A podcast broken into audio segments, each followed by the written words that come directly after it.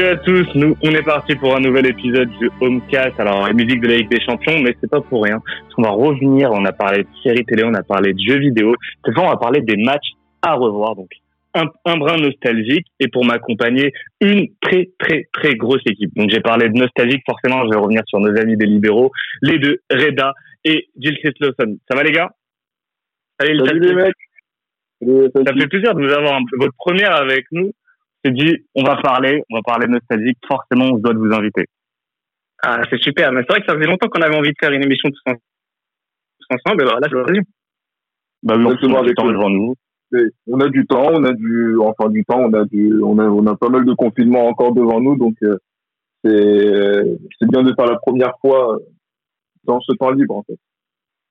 Et forcément, pour refaire le monde, forcément, je vais faire appel à Manu et Nico. Ça va, les gars? Salut Bass. Bah oui, bien sûr que ça va. Tu, tu, tu m'as mis les frissons là avec la- la- le jingle de la Ligue des Champions parce que normalement, euh, si tout se passait bien, on serait devant là à cette heure-ci.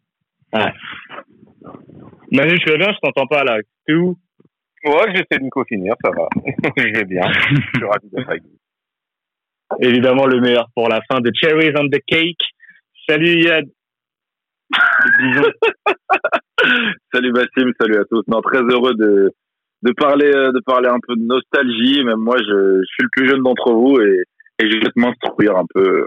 Et je vous rappellerai les matchs les plus récents à, à revoir, peut-être. Et oui, parce qu'aujourd'hui, on va parler, on va se faire un petit top 5, top 3. Le top des, des matchs à revoir pendant le confinement. On s'est conseillé des séries, on s'est conseillé des jeux vidéo, on va peut-être se conseiller des films ou des albums de, de rap ou je sais pas quoi à écouter. Et là, on va parler football. Et quel match va falloir à tout prix revoir pendant ce confinement Je vais commencer. Alors, chacun de vous, vous allez me donner un match, vous raconter l'histoire du match, on en parle et on passe au suivant. Et je vais commencer avec euh, avec toi, il y a toi le plus jeune, le plus frais. Tu vas nous trouver un match euh, des, de 2018 peut-être à revoir. Alors, alors, pas 2018, mais on, on va commencer juste doucement. Moi, c'est une rencontre qui m'a beaucoup marqué. Alors, on est d'accord que ça va être très récent puisque ça date de la saison 2015-2016. Et c'est, euh, alors, c'est une double confrontation. C'est la Champions League. C'est un huitième de finale. Et c'est le Bayern Juve ou Juve Bayern. Ça avait commencé euh, à, à Turin où, euh, où, au terme d'un match à plein d'intensité, ça a terminé à à 2-2. Mais le plus, le, le plus intéressant, c'est quand même le match retour où on croit que le Bayern a fait quasiment le plus dur en marquant deux buts à, en Italie, se prend les deux premiers buts et quel, quel but, j'ai envie de vous dire. Je pense que dans les souvenirs récents, c'est, c'est quand même euh, ce, qui, ce, qui peut, ce qui peut rester dans les, dans les mémoires, c'est cette, remontée folle de Morata en contre-attaque qui, qui élimine tout le monde et qui la donne à Quadrado l'âme se, se trouve parce que l'âme, franchement, faut le noter, l'âme ne se trouve pas souvent, mais là, l'âme se fait complètement enrhumer et, euh, la Juve mène très, très, très tôt à l'Allianz Arena. Le Bayern revient et comme si c'était une évidence, ah, ça, ça lève en i du côté de. Du côté de Boulogne, du côté de ça a sorti les motocross là. Météo arrière pour honorer le but de Morata, c'est normal. Euh, le-. Morata, pardon. Et, euh, et voilà. Et, euh, et le Bayern réussit à se qualifier après en prolongation. Euh, 2-2 à la toute fin du match. Lewandowski arrive à, à, à sauver le Bayern, mais les envoyer en prolongation.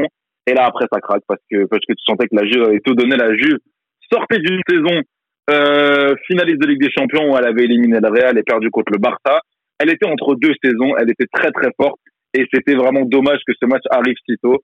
Donc, je vous invite Vraiment, c'est, vous n'avez pas d'excuses. Il est très récent ce match. Je pense qu'il est très facile à trouver et euh, à, à revoir cette double confrontation parce que c'était du football de très très haut niveau. Un mot les gars par rapport à, à cette euh, double confrontation. Moi je me, je me rappelle de ce match, j'avoue j'avais bien kiffé. Triste Ah ouais, pour la Juve. parce que euh, c'était euh, un match qui m'a fait énormément de mal vu que moi je supporte la Juventus. Ah. Et, et, et, et c'est terrible avec ce match-là parce que tu as, les erreurs tactiques, la frilosité de, de Max Ouais. Allegri qui t'a rapidement payé. Euh, Il y avait aussi une autre chose aussi qui est intéressante avec ce match-là, c'est peut-être le, le surplus de pas de vice mais de de, de professionnalisme ou de de, de, de, la, de la connaissance du haut niveau d'un mec comme Thomas Müller, des gens comme ça qui qui savent mettre les qui font mal. Et j'ai pas reconnu la Juventus que j'avais vu euh, la saison 2014-2015. D'ailleurs, si vous voulez, c'est un des matchs que j'ai le plus aimé. C'est même si la Juve perd, c'est la finale hein, contre le FC Barcelone. C'était un très beau match. Et sur ce match-là, euh, sur cette double confrontation, évidemment, je suis tombé amoureux de. Enfin, j'ai vu que Pogba était un très grand joueur à ce moment-là. Morata aussi, que que j'avais euh, beaucoup euh, critiqué, on va dire, surtout à son arrivée. Sur ce match-là, tu parlais tout à l'heure de de sa remontée balle au pied. La conduite de balle de ce garçon, elle était extraordinaire. Enfin, franchement, ce, Même Mor- ce mec, Mor- Morata, Mor- Morata avait tout et Morata en 2014-2015, le parcours de la Juve, c'est principalement grâce à lui. C'est Ah incroyable. Le mec il est décisif à tous les matchs.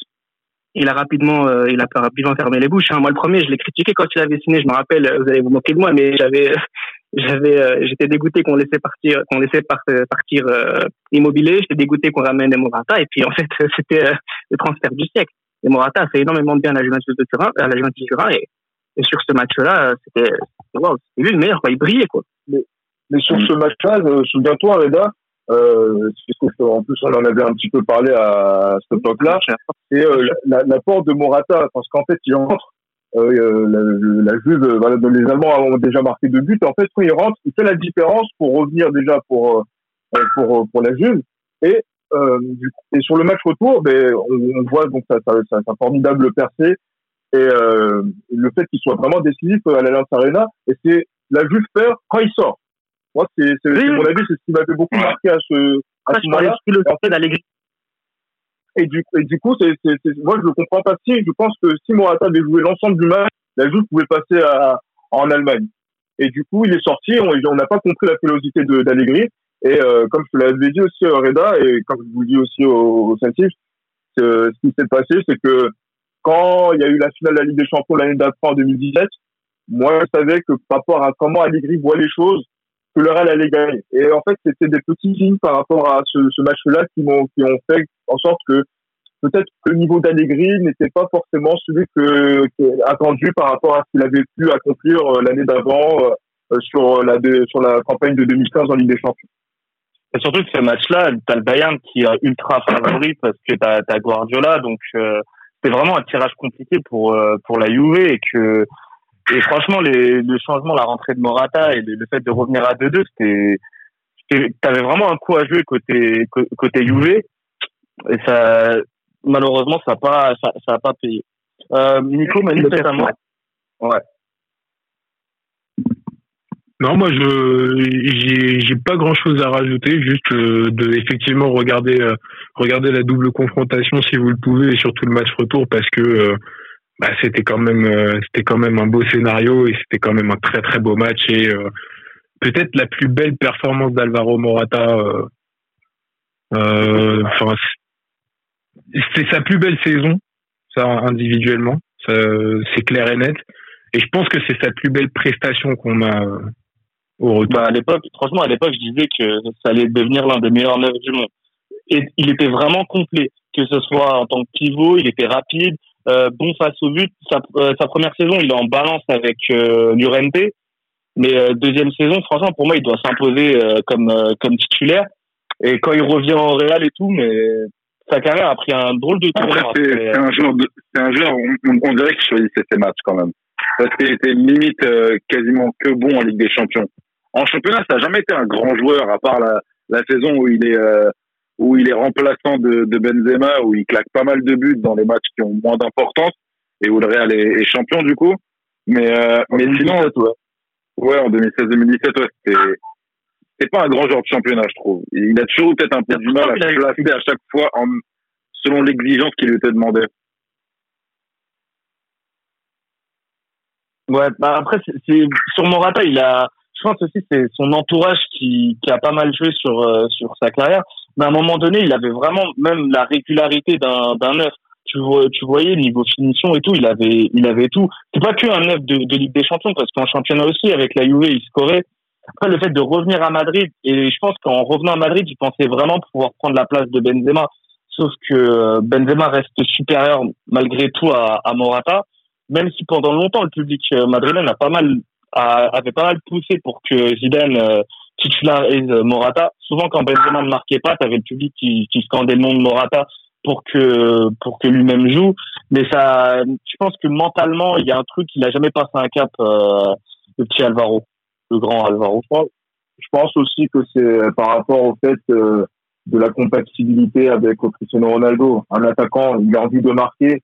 Et quand vous avez déjà un joueur à vos côtés qui, marque énormément de buts et qui tient le, devant de la scène, c'est compliqué de cohabiter avec Benzema. Ça de mieux le faire que tous les autres. Et euh, lui, ça a été, quelque chose qui l'a, frustré. C'est pour ça qu'il est parti. Mais en tout cas, sur la, confrontation qui a été, euh, qui a été citée, on, voit que le passage dans son intégralité de Morata à la Juve le, le, euh, a, l'a complètement transformé.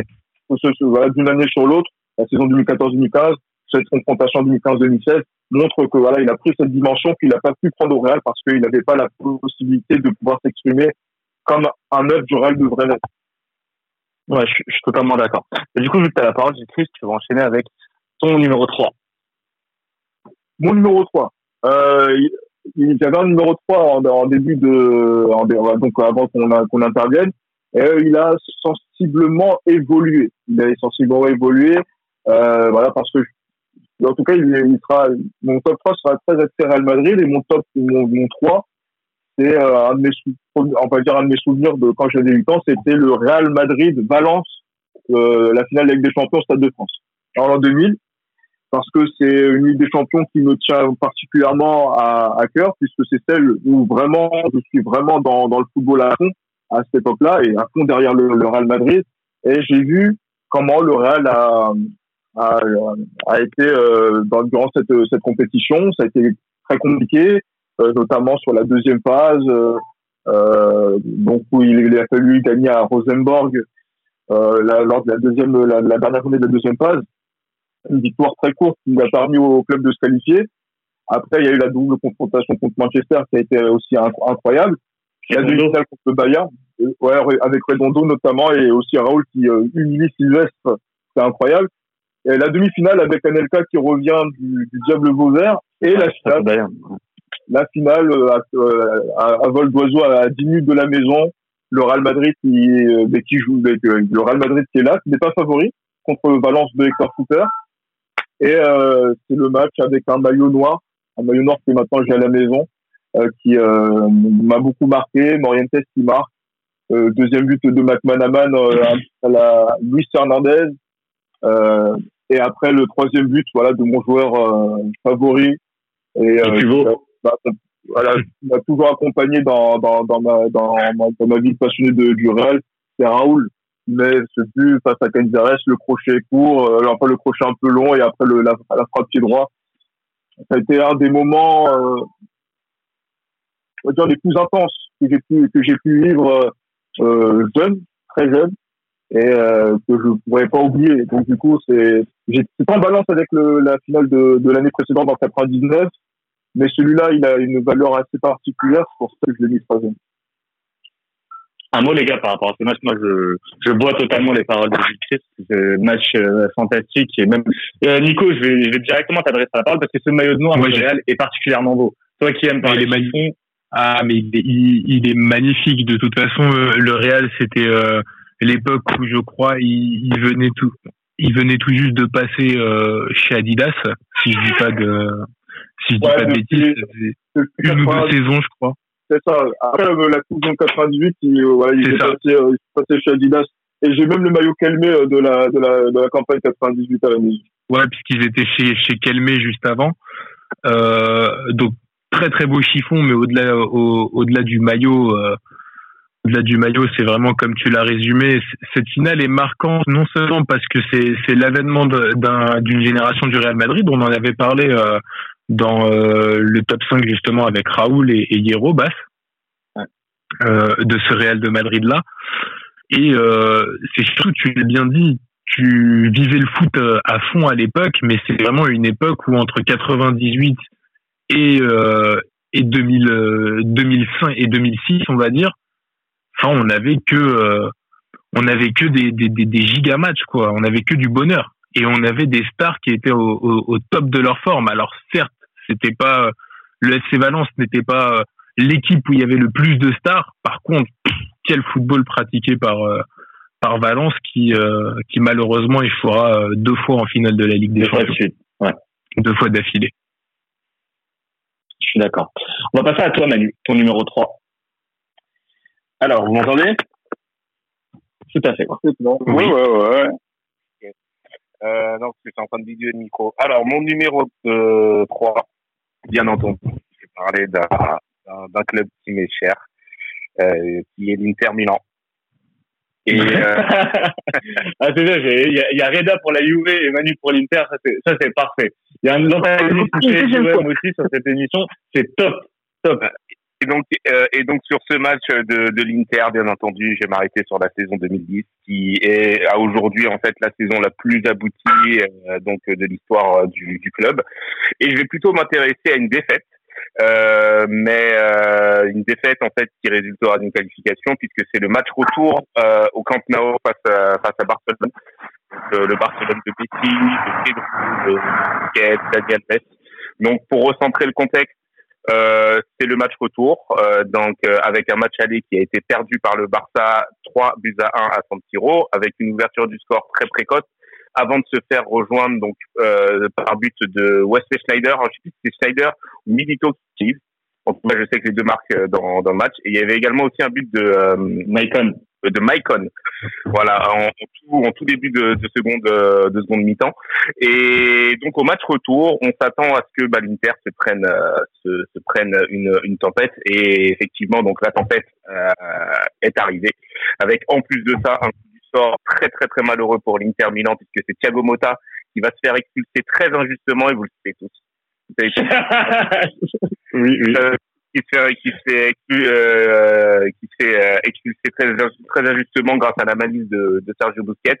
Et ensuite, on a une deuxième mi-temps en fait où euh, la poudre en fait va s'abattre sur euh, sur euh, euh, sur les Interistes, mais c'était sans compter sur ce génie de Mourinho qui nous euh, a fait part en fait d'une euh, d'une tactique qu'il connaît, à savoir. Euh, avec un remplacement très bas de, de Samuel Eto'o suite euh, à la à- au carton rouge en fait de Thiago de Thiago Motta. Eto'o en fait qui va littéralement jouer lat- euh, latéral droit sur euh, sur ce match pour un pour un attaquant et l'Inter en fait qui plie mais qui ne rompt pas. Avec je me souviens un raté incroyable de, de Bojan Krkic dont on avait parlé euh, euh, dans un autre podcast euh, podcast sur les sur les sur les talents gâchés et d'autres euh, d'autres occasions notamment de, de de Messi ou encore Xavi et c'est Piqué en fait qui va euh, ouvrir le score très tardivement 1-0 et à partir de là on on se dit que la la logique en fait aurait voulu euh, que Barcelone mette le deuxième but. Euh, ce deuxième but n'arrivera pas.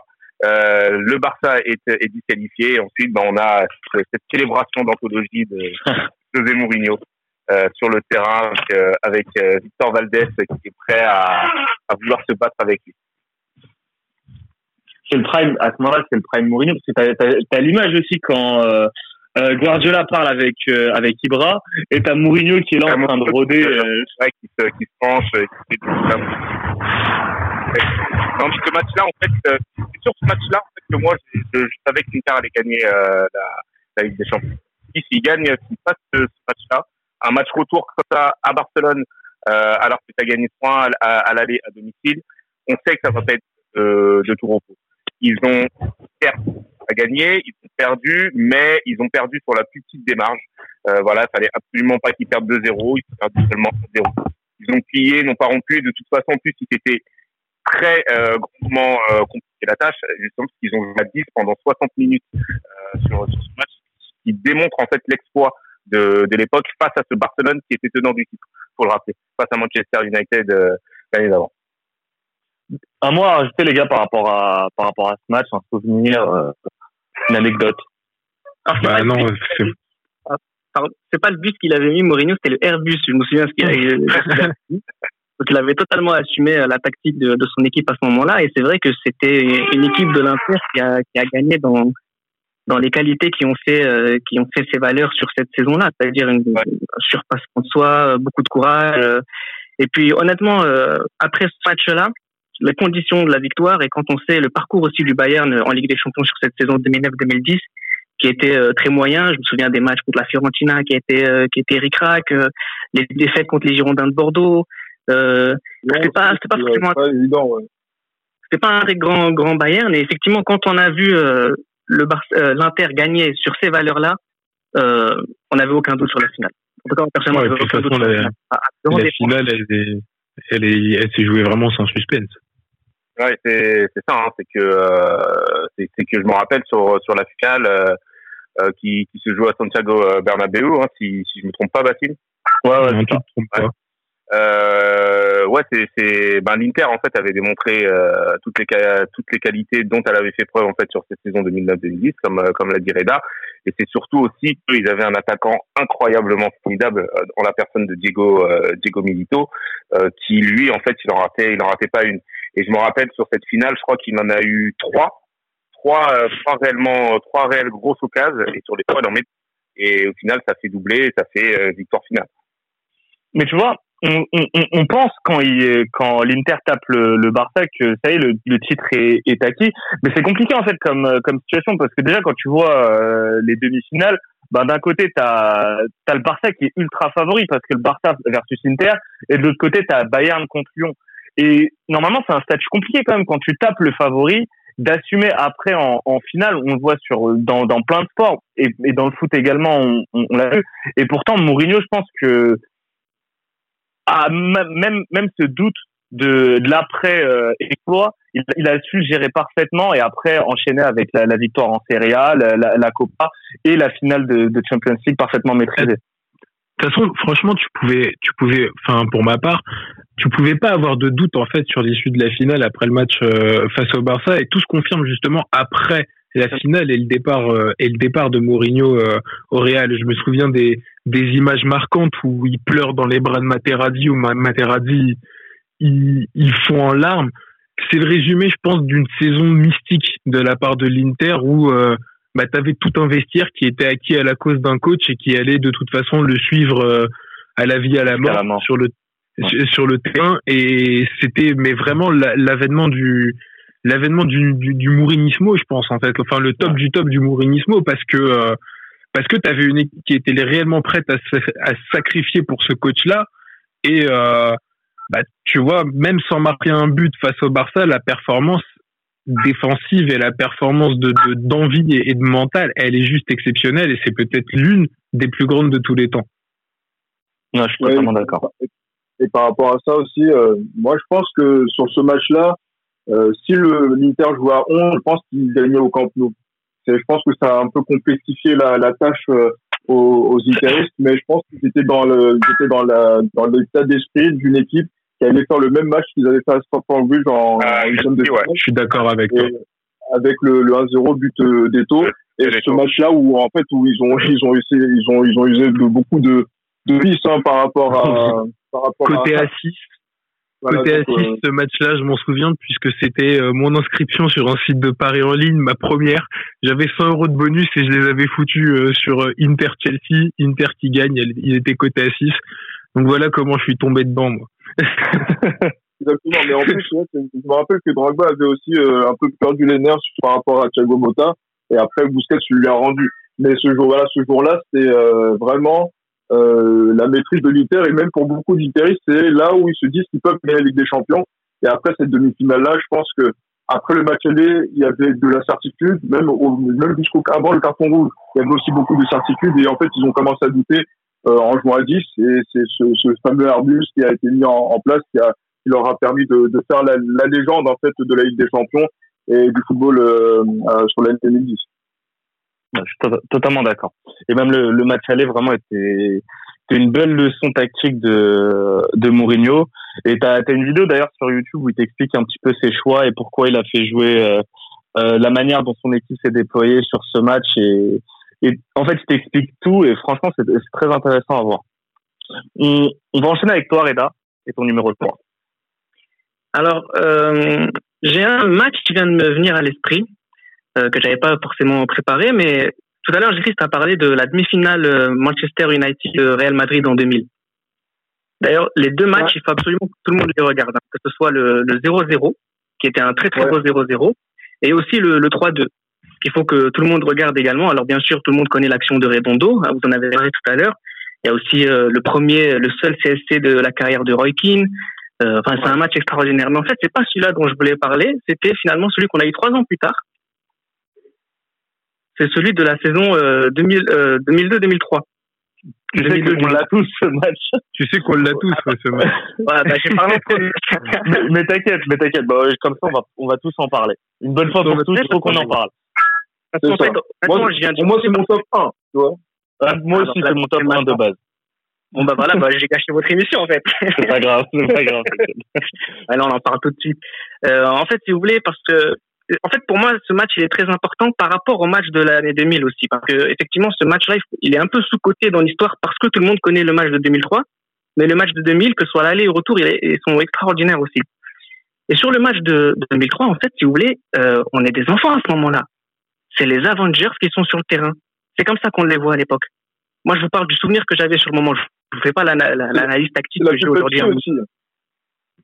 Mais il y a tout le monde. On a l'impression qu'on est dans le une monde, ouais. publicité, sauf que ça dure sur 480 minutes. C'est la publicité, euh, enfin, c'est- c'était ça qui nous a, qui nous avait impressionné.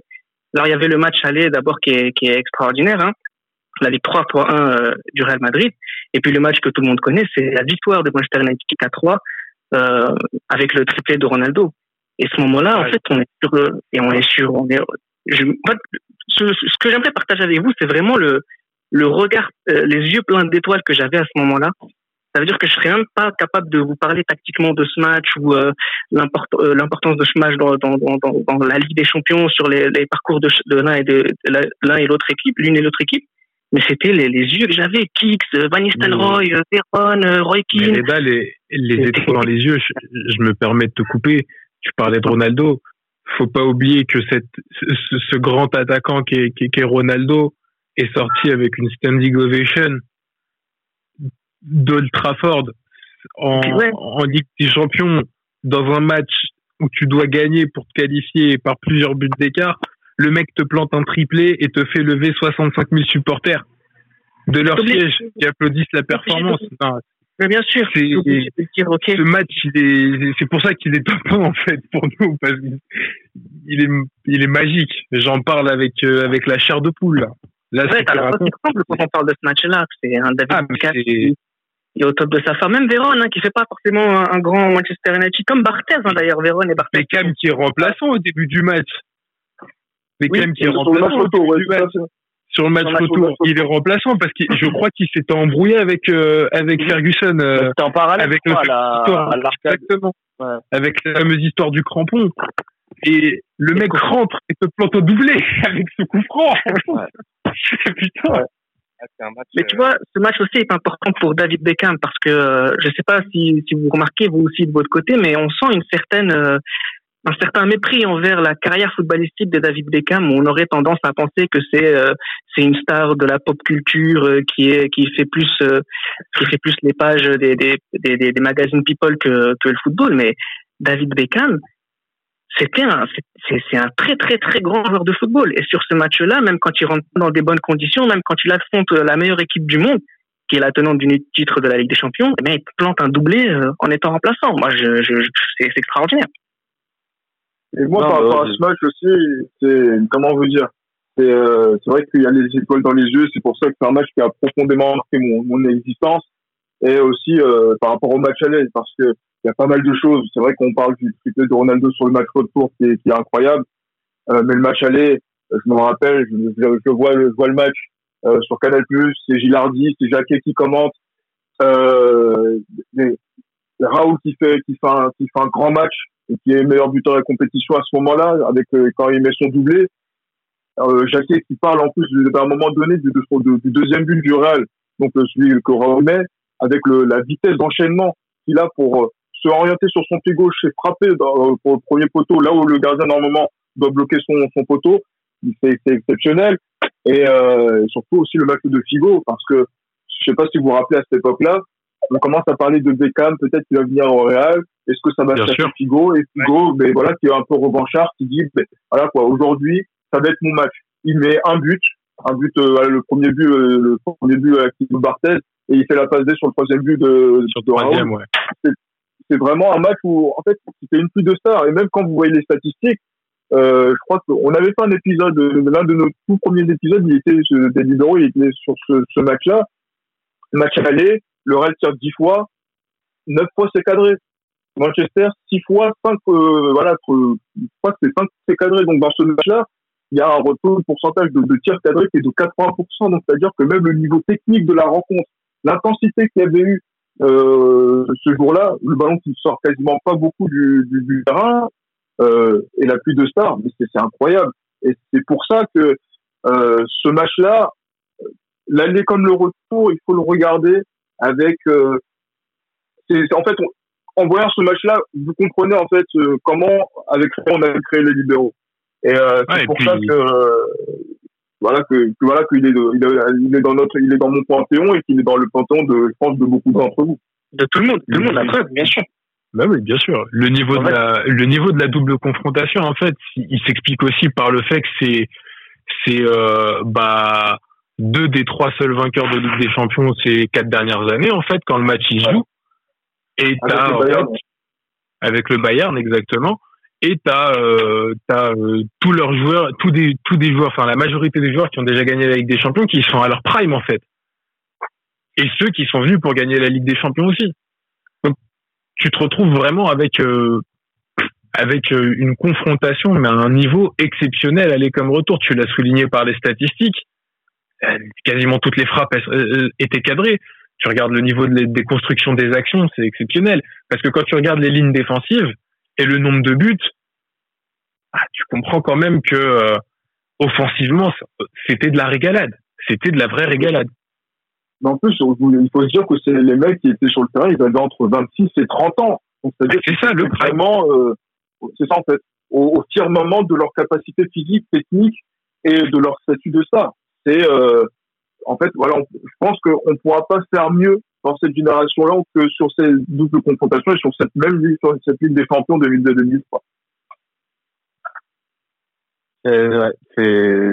Il y a, tu, je sais pas si toi tu l'as revu ce match. Parce qu'à l'époque, je pense pas que tu l'aies regardé. J'ai revu, mais, mais non, bah non, je t'ai pas vu en direct forcément. hein. C'était un peu jeune. Hein. Je sais même pas si je m'essuyais tout seul. Mais, euh... mais, euh, mais en tout C'est cas, pas ouais, le cas, de c'est- toute façon, il y a dans la demi-co. euh, non, en tout cas, non, les, les noms m'évoquent quelque chose et, et oui, quand j'ai revu, c'est, bah, c'est le prime. C'est, je sais pas, c'était la période dans laquelle j'aurais aimé moi pouvoir être euh, assez grand pour, euh, pour pour voir le foot parce que c'est c'est des icônes qui que j'ai vues, mais que j'ai vues peut-être un peu trop tard euh, à certains moments où elles étaient moins bien. Je pense notamment à à Ronaldo, tu vois. Donc c'est c'est moi c'est un grand regret de pas avoir vécu ça en direct. Après, bien sûr que j'invite euh, vous l'avez parfaitement décrit et j'invite tout le monde à, à revoir ces, ces matchs-là, mais de toute cette période en fait. La Juventus qui règle le Real Madrid sur le tour d'après. Hein.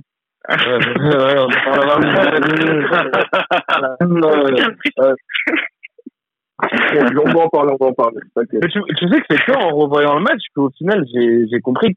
Pour moi, le but, c'était euh, le quatrième de United, c'était le CSC d'Hiro. Moi, euh, Moi, dès que je vois Hiro dévier la balle, pour moi, il y a but.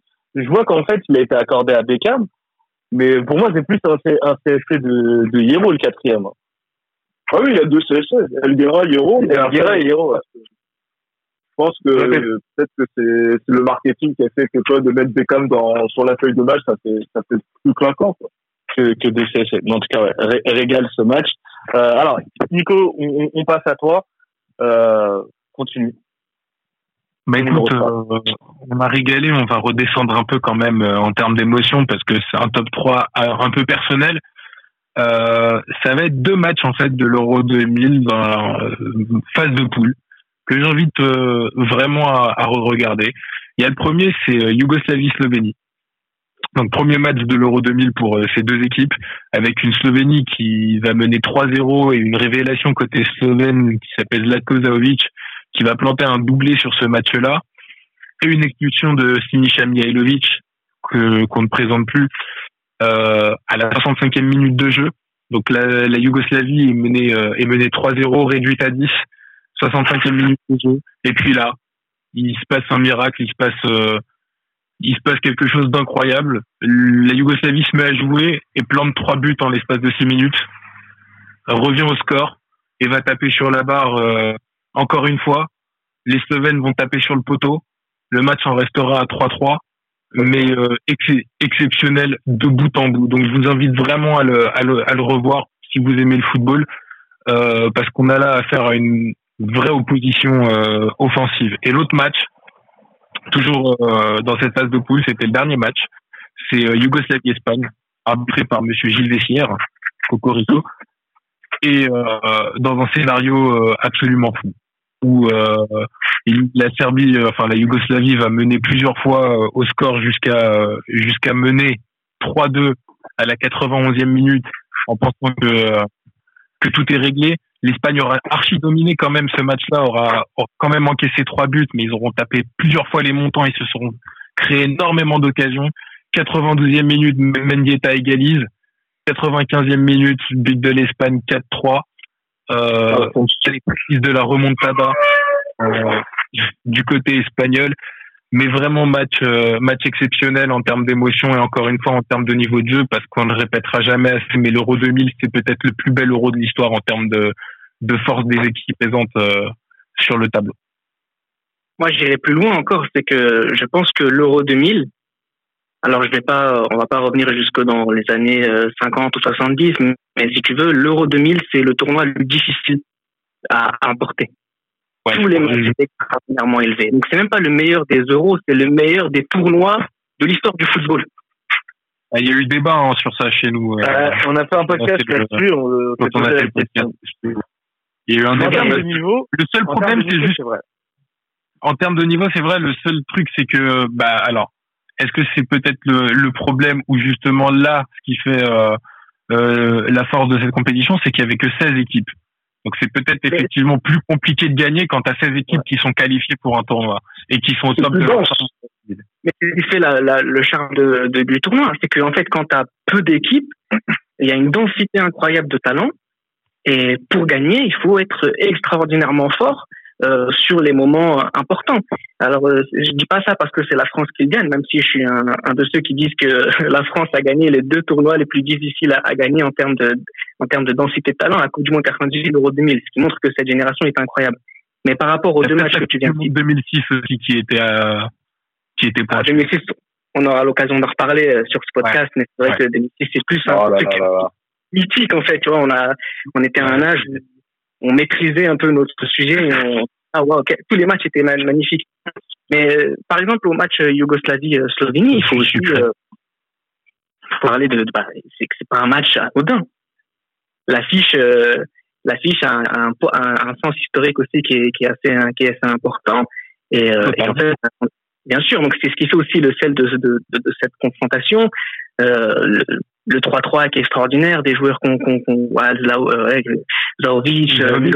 euh, du côté slovène. Enfin, c'était là aussi les noms. En fait, ce match-là, je sais pas si euh, nous fait regretter le fait que peut-être on n'a jamais eu euh, une équipe de Yougoslavie euh, avec tous les talents réunis à l'époque de notre génération. Euh, je, Allez, Nico, vas-y, pour toi, celle-là. Oh, là, c'est la vie. verte que tu l'as tendu là. Ah, il a dribblé toute la défense, il s'est laissé passer au but. Ah merde, mais là, je, là, je Ah, parle. Ah là, je suis tout seul devant le but et je vais dire, je pense que le vainqueur de Coupe de France 98 aurait été différent si ça avait été la Yougoslavie et non pas la Croatie, la Yougoslavie, la Slovénie qui n'était pas qualifiée et tout. Mais tu fais bien de parler du poids historique parce qu'il faut savoir que la Yougoslavie, pour se qualifier à cet euro, était dans les, dans le, dans les, dans le groupe, donc, de qualification, était dans le groupe de la Croatie, qui était donc troisième à la Coupe du Monde. Et la plaie était extrême. Elle était vive pour euh, tout supporter serbe qui soit, c'est deux matchs de légende. Le match à Zagreb en 99 fait partie de la légende du peuple serbe, mais par contre, je vous invite pas à le revoir, sauf si vous voulez voir des joueurs qui tirent littéralement les couilles de de, de, leurs adversaires, parce que c'était une boucherie. C'était tout simplement une boucherie nauséabonde. Donc le match est mystique, mais je vous, vous conseille pas de le regarder si vous voulez regarder du football. Restez sur les choix de l'Euro 2000. Non, c'est clair. Mais surtout par rapport à cette, euh, ben, par rapport à cette double confrontation, faut pas oublier aussi que la, la Slovénie était venue au Stade de France quelques semaines avant le, avant l'Euro et avait euh, donné du fil à retordre à l'équipe de France en menant 2-0 avec Zanwich qui était présent déjà. Et euh, la France gagne 3-2 avec un but de Laurent Blanc euh, dans les voilà donc un but de Laurent Blanc, euh, je pense à quelques minutes de la fin. Et euh, cette équipe, voilà, on, savait à quoi s'en à quoi s'en tenir si on avait vu le, ce match de l'équipe de France. Après, pour la Yougoslavie, euh, c'est vrai qu'il il y avait une certaine frustration par rapport à la Coupe du Monde 98 avec ce but de Levic euh, en huitième de finale à- Ah, bon, dans, dans- dans- dans les derniers instants. Ah oui. Ça a Ah, été, euh, ouais, je pense qu'il a été un coup de poignard, hein, parce que c'est vrai que quand tu vois le scénario du match, les Yougoslaves peuvent passer contre les Pays-Bas. Bah, le penalty, je le pleure. Voilà, clairement. Ah, mais ça, c'est, ça, a été un, ça, ça a été un grand regret pour la Yougoslavie. En plus, elle avait été très bonne au Mondial 98. Et là, sur cet Euro 2000, on attend les, les Yougoslaves. Euh, et là, 3-0, 3-0, voilà, donc dans, en second maillot, on dit que c'est plié. Milosevic qui rentre, il arrive, il claque son doublé. Euh, et là, trois, ben, après, voilà, c'est le terme du scénario fou, 3-3. Là, tu te dis, bon, euh, comment ça va se passer sur la phase C'est de groupe Brunovic, je crois, qui égalise. Brulovic, ouais, tout à fait. J'aimais bien bien ce joueur. Ouais, voilà, donc c'était vraiment une très, très, une bonne équipe en tout cas. Parce que je pense que c'est vrai qu'on a, quand on voit la, la grande Yougoslavie, il aurait fallu peut-être que Tito ait euh, peut-être euh, soit né 50 ans plus tard pour que cette équipe, euh, pour que, la, pour que le maintien de la, de, de, de la Yougoslavie soit euh, plus long, peut-être sur, euh, sur, sur la fin de siècle, pour que peut-être cette Yougoslavie-là puisse réunir autant de talents. Mais bon, c'est, euh, il est mort en 80, donc du coup, c'est, ça, ça, ça a été compliqué après de, de pouvoir compliqué de maintenir. ouais. voilà, exactement. Parce que je pense que c'était le seul qui pouvait la maintenir, cette unité-là. En tout cas, Ah oui, sportivement non, mais parlant. clairement, en tout cas, euh, sportivement parlant, c'est clair. Mais il y a beaucoup de regrets. Et de toute façon, quand tu vois euh, tout sport confondu, la force de, de, de, de l'ex-Yougoslavie, en fait, des pays de l'ex-Yougoslavie dans tous les sports co, tu peux beaucoup, tu, tu nourris beaucoup de regrets d'un point de vue sportif et, et pas que d'ailleurs euh, pour des gens qui sont yougo-nostalgiques comme nous. Enfin, Ah, comme ça, moi, du les matchs, le match contre l'Espagne aussi. Hein. Moi, j'aimerais beaucoup que les gens euh, aillent se faire des petites compilations de d'Alfonso aussi, hein, qui est un joueur qui n'est pas très connu et euh, qui fait un qui fait un très bon match aussi euh, contre euh, la Yougoslavie. D'ailleurs, euh, on parlera pas du, du cricket de Kleiser, hein, Nico, hein, pour te faire plaisir.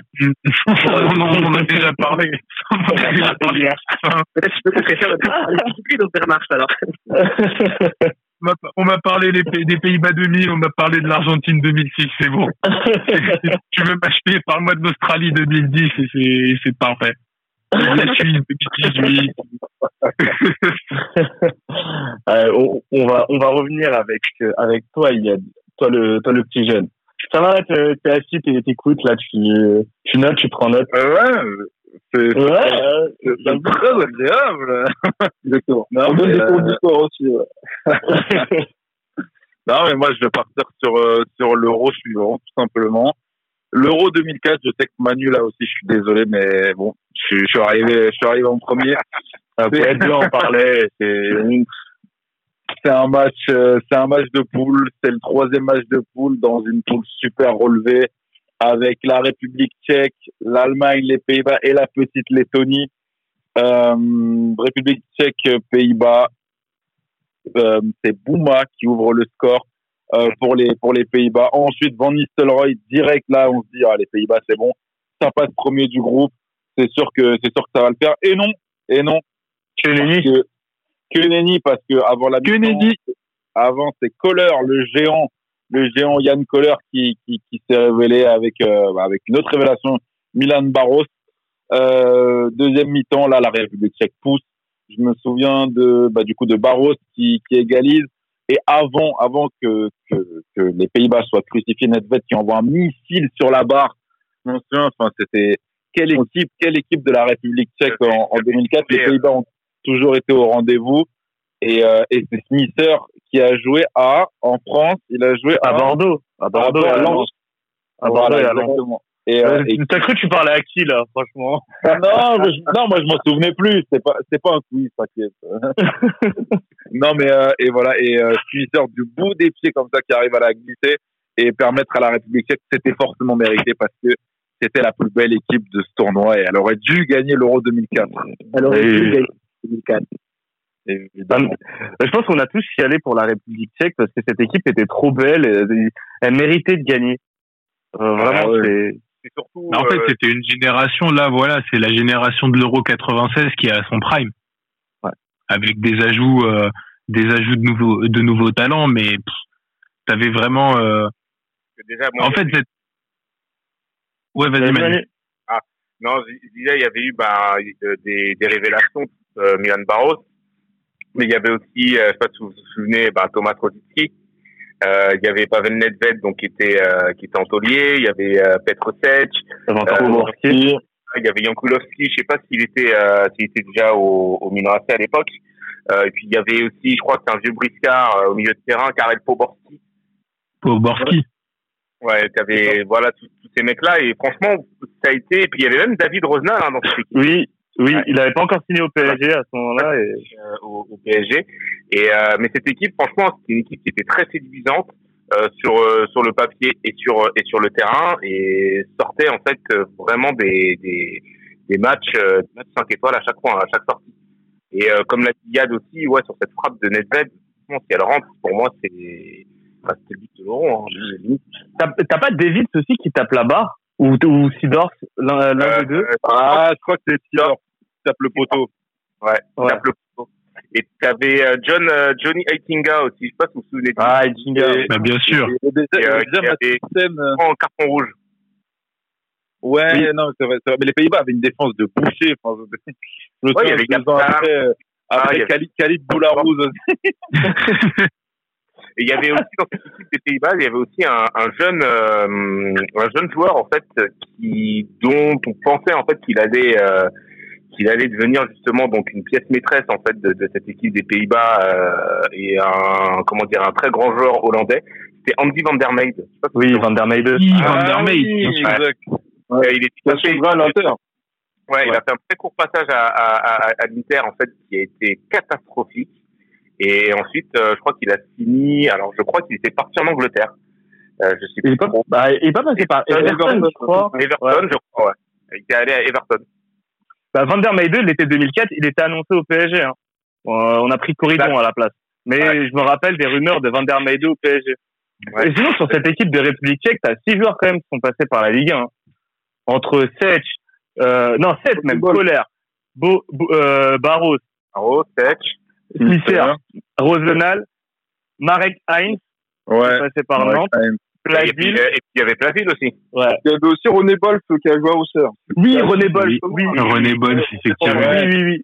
Il avait fait une grosse impression donc à l'Euro, mais euh, Giroud l'avait déjà signé.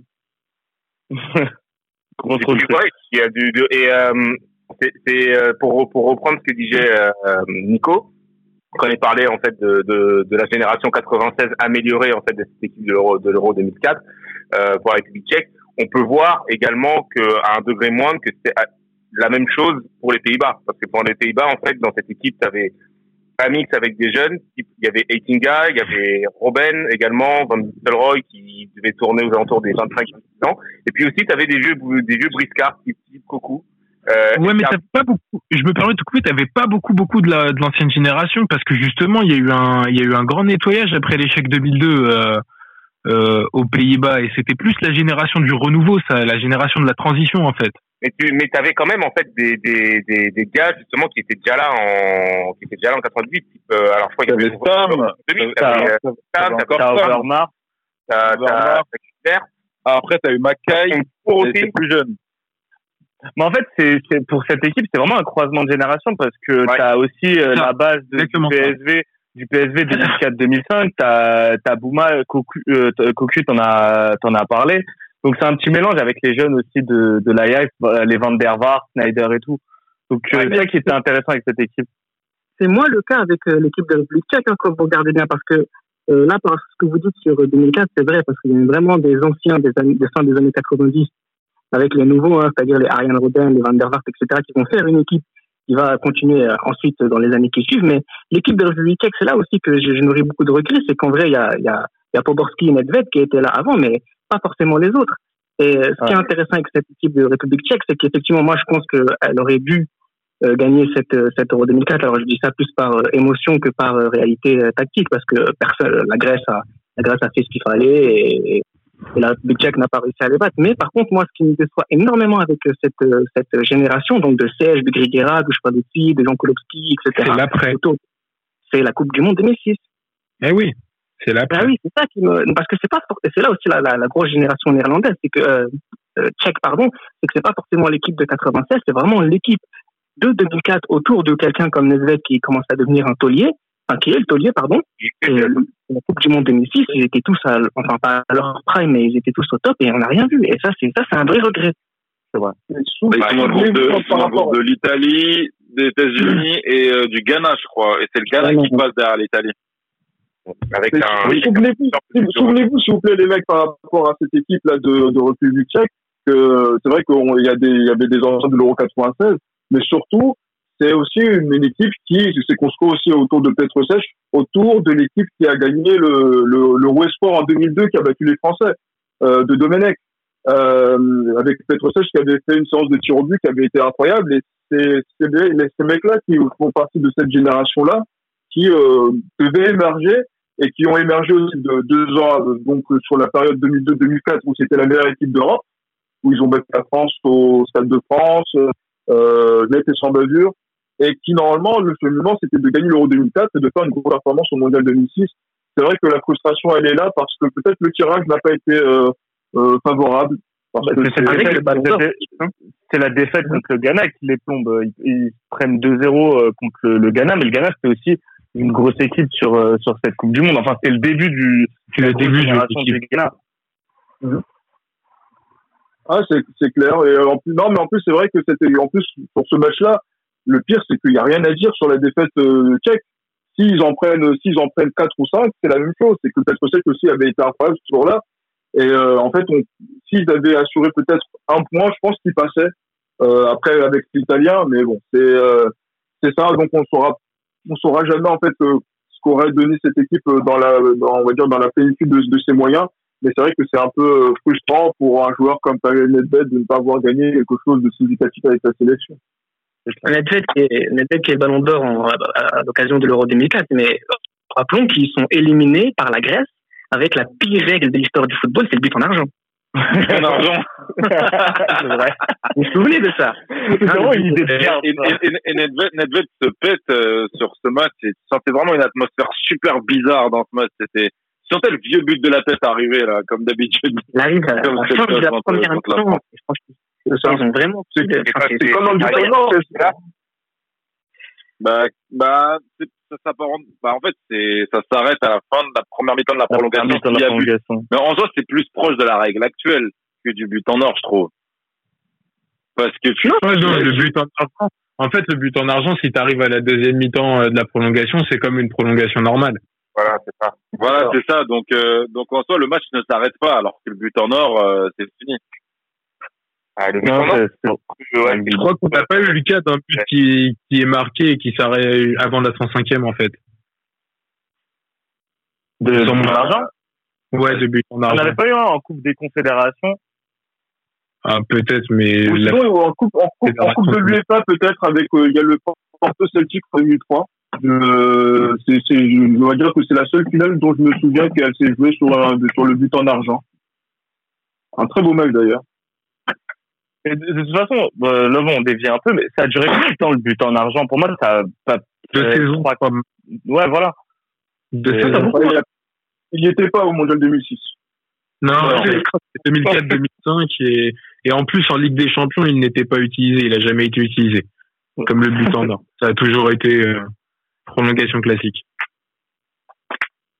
Bon, on va enchaîner avec toi, j'ai écrit sur ton numéro 2. Euh, ouais, mon numéro 2, c'est mon match euh, qui a été le, qui m'a fait le plus mal, en fait, en tant que, que supporter du, Real Madrid. On peut parler, on aurait pu parler de, de, de Classico qu'il y a eu en 2011 qui ont, ont fait très mal, ou sinon les, les 6-2, les 5-0. Mais celui qui m'a fait vraiment mal, et c'est aussi, euh, euh, on va dire, ce qui a montré aussi ma, notre, la complicité que j'ai avec Reda depuis maintenant de nombreuses années, c'est le Real Juve de 2003, euh, la demi-finale parce qu'on reste toujours dans, sur cette Ligue des Champions 2002-2003, euh, c'était un match particulier parce que j'étais persuadé que le vainqueur de cette euh, confrontation allait remporter la Ligue des Champions. Euh, même si j'ai duré. Et, mais le problème, c'est que par rapport à ça, je voulais que ce, que ce soit pas la Juve qui passe, mais que ce soit le Barça pour qu'on les rejoue l'année pour la revanche de, de, de 2002, la demi-finale, pour aller en finale à Manchester. C'est la Juve qui est, qui est passée finalement euh, au Camp Nou. Et euh, sur ce, sur ce match-là, en fait, quand on revoit le match aller, le Real euh, est moins souverain, mais est toujours dominateur. Et les, les, les Italiens, ils arrivent à prendre, à marquer ce but euh, par Trezeguet, qui, euh, voilà, qui, qui, les met, qui, les, qui les maintient en course euh, à la qualification. Et il y a ce fameux match que vous connaissez euh, tous, le match au stade de DB Alpi, euh, où euh, on voit un récital de la part de, de, de, de Pavel Nedved, et aussi avec euh, ce but aussi de Alessandro Del Piero, avec ce contrôle incroyable, ce fin de crochet-crochet, avec cette frappe croisée au, au premier poteau, très aiguë qui marque également.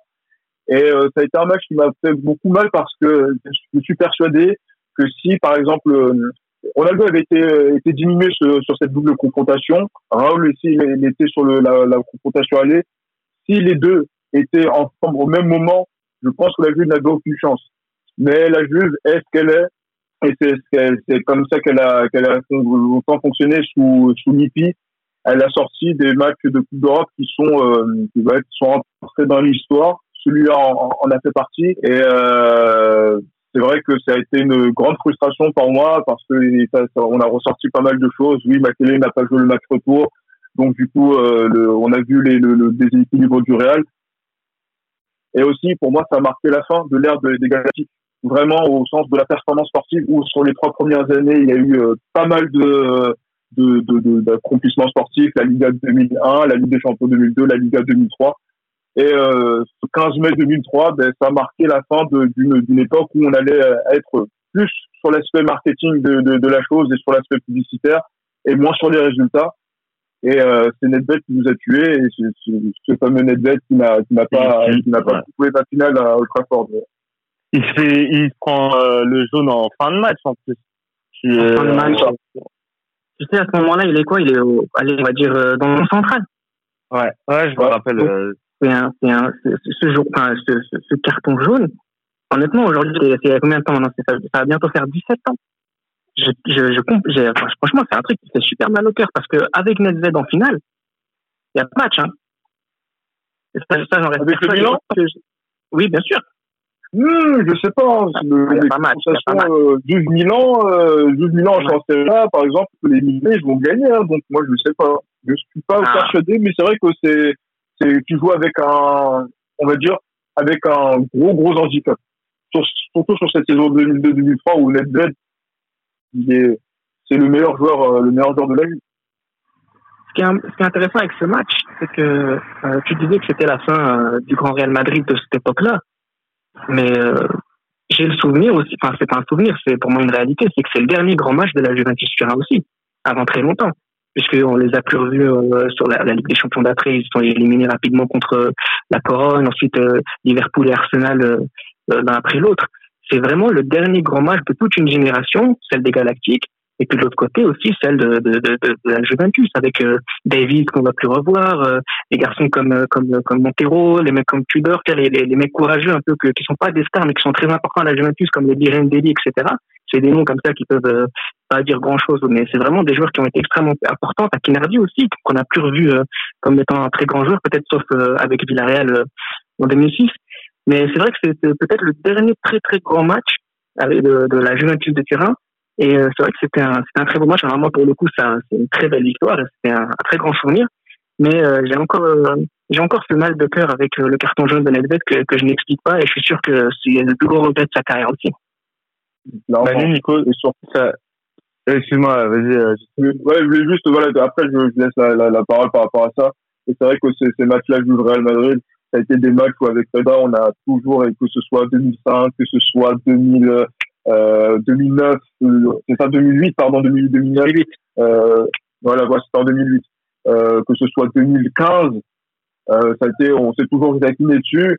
Et, disons que voilà, la bête noire du Real Madrid, ça a toujours été la Juve en Coupe d'Europe. Ça s'est terminé là tout récemment alors, en, 2000, en 2017 à, Gar- à Cardiff, où ça a Ouais, été, on va dire, une revanche particulière. Mais c'est vrai que euh, c'est euh, la Juve ne va. J'ai passé des nuits très courtes à cause de la Juve euh, à cette époque-là et surtout sur ce match-là. Bah, à l'époque, pour le Real, tu avais deux grosses bêtes noires en Ligue des Champions. Tu avais la Juve et tu avais le Bayern. Tu savais que quand tu tombais en double confrontation en Champions League face à eux, c'était Real ou pas, tu allais avoir euh, une très mauvaise soirée parce que tu es toujours capable de mettre ce but à l'extérieur et après, euh, après quand tu te déplaces là-bas, c'est toujours compliqué. Donc, euh, je suis totalement d'accord avec toi. Mais regardez, On est passé, on est passé euh, en 2000, en 2002 face au Bayern. Donc, euh, Oui, oui, oui. Mais après, c'était, ça, dé- ça dépendait, ça dépendait. Parce que même 2003, 2004, tu, euh, tu passes aussi face, euh, face au Bayern. Bayern. Ouais, ouais. Mais même sur les années suivantes, tu vois que les déplacements face à United, euh, face, Ouais, euh, face au Bayern, c'est, c'est complexe. C'est vrai, c'est vrai, tout à fait. Même 2006, 2007, où je comprends pas la défaite, mais bon, ça, c'est vrai que Ah, les, ce sont des clubs les ont- déplacements en Allemagne tout court du Real. Oui, oui, oui. Oui, c'est vrai. Les déplacements en. Allemagne tout court du Real, c'est c'est souvent c'est souvent catastrophique. Bah, même dans l'histoire récente, hein, tu regardes Ouais, ouais, ouais. euh, le- le- la demi-finale 2011-2012, euh, là aussi le, le Real perd au, au tir au but, euh, se mange un but euh, Après, à la viande. euh, deux ans après. Oui, mais en fait, c'est mais euh, l'effet CR7 après, ça fait un déclic que ce soit contre le Bayern ou contre euh, la Juve avec la finale Ouais. et le, le match d'après. Mais pendant longtemps, putain, le Bayern, t'as eu Dortmund également, c'est toujours des, des- des Wolfsburg, matchs compliqués. Wolfsburg, tu passes. Tu gagnes, euh, tu perds la, la Ligue. aussi, hein. Oh, mais tu pars là-bas, non?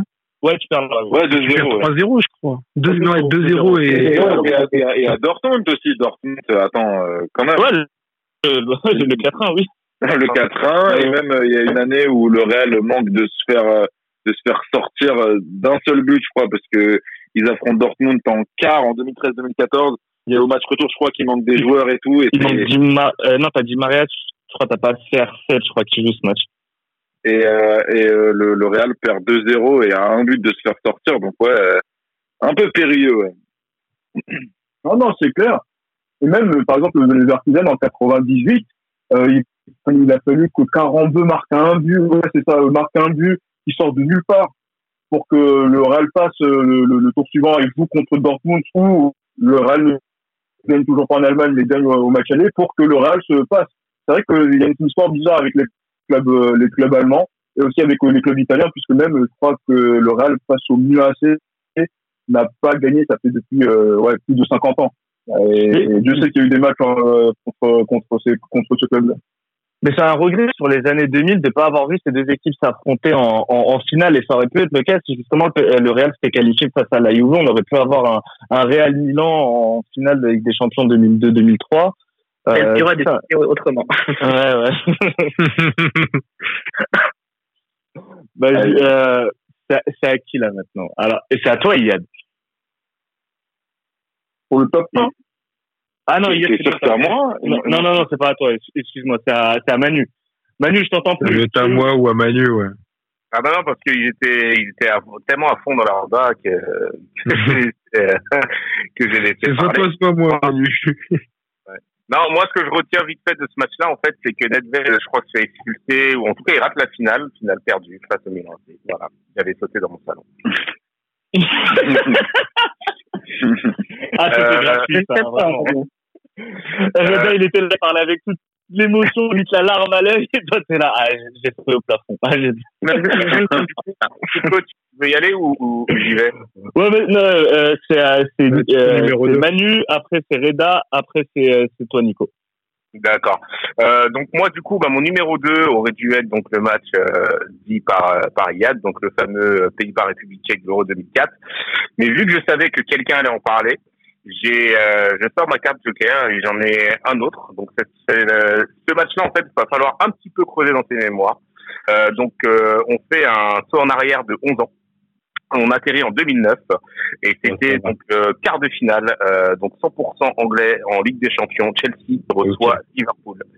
ah j'en ai un de la même année j'ai eu peur Donc sur ce match-là, donc euh, aussi donc euh, qui est un match en retour de Ligue des Champions. Donc contexte encore une fois, Liverpool perd le match à l'étroit à domicile euh, à Anfield et donc joue euh, sa qualif, joue le tout pour le tout euh, face à face à Chelsea au, au bridge. Donc la tâche en fait ça paraît très difficile.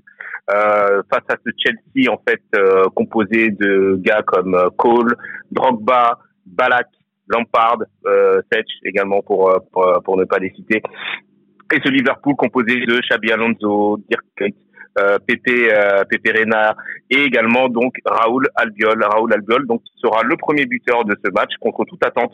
Début de partie euh, d'un coup franc rempli de malice qui fait un petit peu penser au coup franc que Fekir a mis face au Paris Saint-Germain euh, il y a environ deux saisons avec euh, où il a anticipé en fait un, un mouvement d'Areola pour, pour, pouvoir le prendre euh, euh, par, par surprise.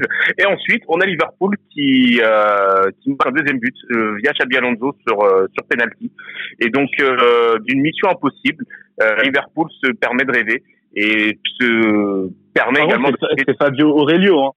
Oui, Raoul Albiol. euh, Ah non, Raoul Albiol, qu'est-ce que j'ai dit J'ai dit Fabio. J'ai dit Raoul Albiol, ou Fabio. Non, Ouais. t'as dit Raoul Albiol, mais c'est En Fabio fait, en fait, j'ai voulu me ah, Ouais. J'ai voulu dire Aurelio, mais en fait, ils ont, enfin, ils, euh, ils ont des noms, en fait, pas, pas pratiquement similaires, mais avec les mêmes consonnes, si vous voyez ce que je veux dire.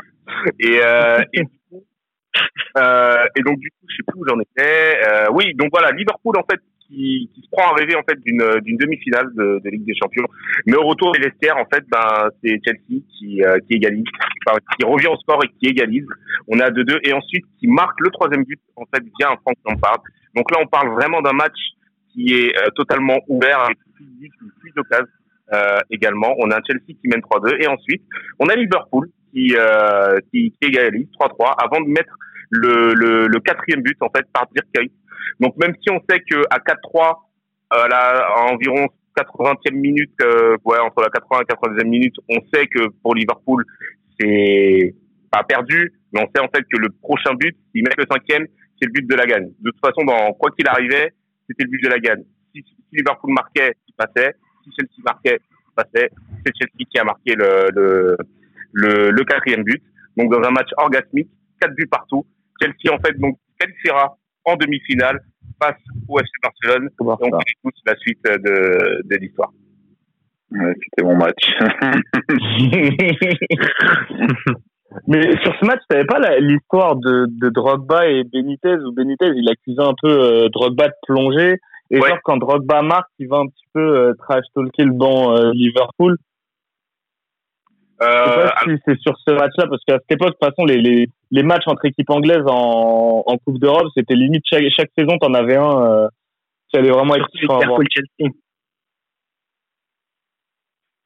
D'autant plus que la rivalité chez Liverpool était assez assez haute euh, à, à, à cette époque. Après, par rapport à ce que tu disais, euh, Bassim, là, j'essaie de fouiller au fond de la mémoire, mais j'en ai pas le souvenir. Je me demande si c'est pas en première ligue. Ouais, Ouais, je, suis en train de, ouais, je suis en train de me poser la question, c'était pas vraiment en, en première ligue euh, plus- plutôt. Parce que j'ai pas sais que la, euh, défendre euh, en dehors du match euh, sur euh, sur ce match-là. En tout cas, c'était la re- revanche un peu de, de 2005 avec le but de, de Luis Garcia, qui, Ouais. euh, sait pas vraiment s'il y a eu but ou pas et qui, euh, qui a fait que Liverpool est passé. Ouais.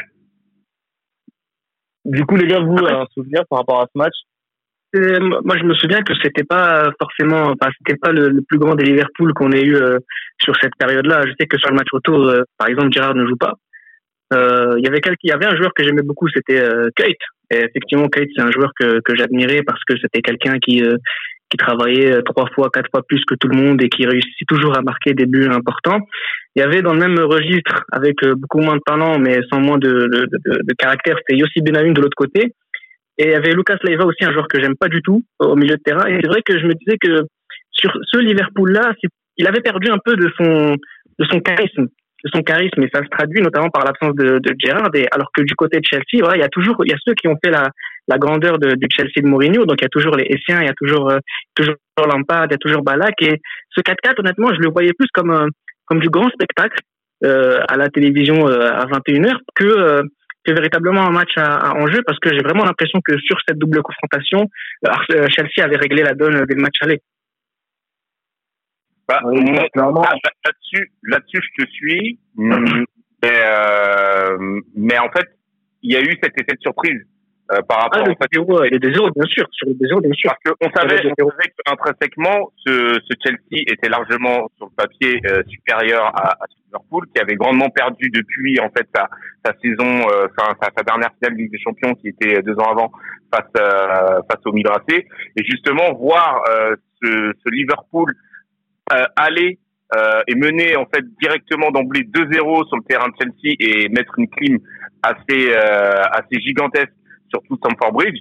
Moi, je me rappelle, j'étais devant ma télé, je j'en revenais pas parce que moi, en Non, fait, non, je c'est pensais ça, oui. que- moi, je pensais que je pensais que dans les 15 premières minutes, il y allait avoir tête de Pogba, corner de Lampard, tête de Terry, euh, but pour euh, but pour Chelsea à faire plier et que ça allait se finir sur du peut-être de 1 3-0 et, et voilà. Et au final, on, on termine avec un, un, un 4-4 en fait qui euh, qui était assez assez incroyable. Euh, Souvenez-vous aussi par rapport à ça, parce que Chelsea-Liverpool, c'est quoi? Ils se sont affrontés en 2005. Ils se sont affrontés en 2005-2006. Ils se sont affrontés en 2006-2007. Ils se sont affrontés en 2007-2008. Ils s'affrontent encore en 2008-2009. Euh, C'est un, on va dire, à cette époque-là, c'est devenu un classique de Ligue des Champions. Et en fait, on est habitué à voir euh, ces, ces, ces confrontations. C'est vrai que Mourinho est parti, qu'après d'autres entraîneurs euh, sont venus le remplacer. Benitez euh, est- est là, en fait, par rapport à ces rencontres-là. Et on voit cette, cette équipe de Liverpool qui, euh, je pense, était plus omnibilée par gagner le championnat euh, d'Angleterre et la Première Ligue après euh, plutôt que par gagner avec des champions, mais qui a toujours cette tradition européenne qu'a Liverpool en euh, sur plusieurs générations. Et en fait, ce match-là, euh, il sonne aussi, je pense, comme euh, la, la, la fin. Euh, je pense, voilà, donc du- du- d'une certaine, voilà, donc du haut niveau par rapport à, à Liverpool. Euh, c'est vrai qu'ils étaient concentrés sur le championnat, qu'ils n'ont pas réussi à gagner en plus en, en 2009.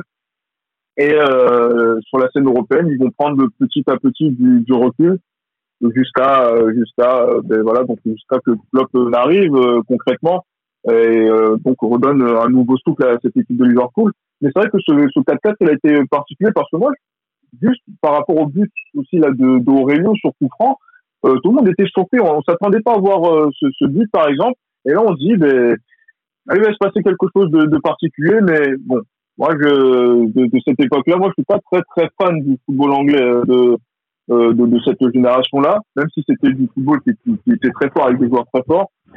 Euh, le fait de voir des, demi-finales, des demi-finales 100% anglaises ou des quarts de finale avec plusieurs clubs anglais, c'est pas quelque chose qui me réjouissait, mais c'est vrai que ce jour-là, on avait passé peut-être un bon moment devant la télévision.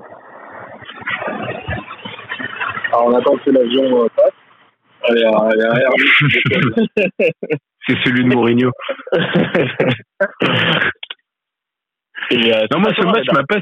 Ah, Ah, pardon. Nico. Non, non. Non, ce- non, j'allais juste dire que ce match m'avait pas spécialement marqué, tu vois, pour euh, parce que justement peut-être overdose de, de confrontation entre les deux équipes.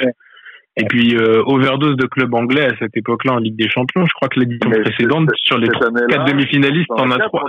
on Ouais, alors, alors c'est cette année-là où sur les quatre demi-finalistes, t'en as trois.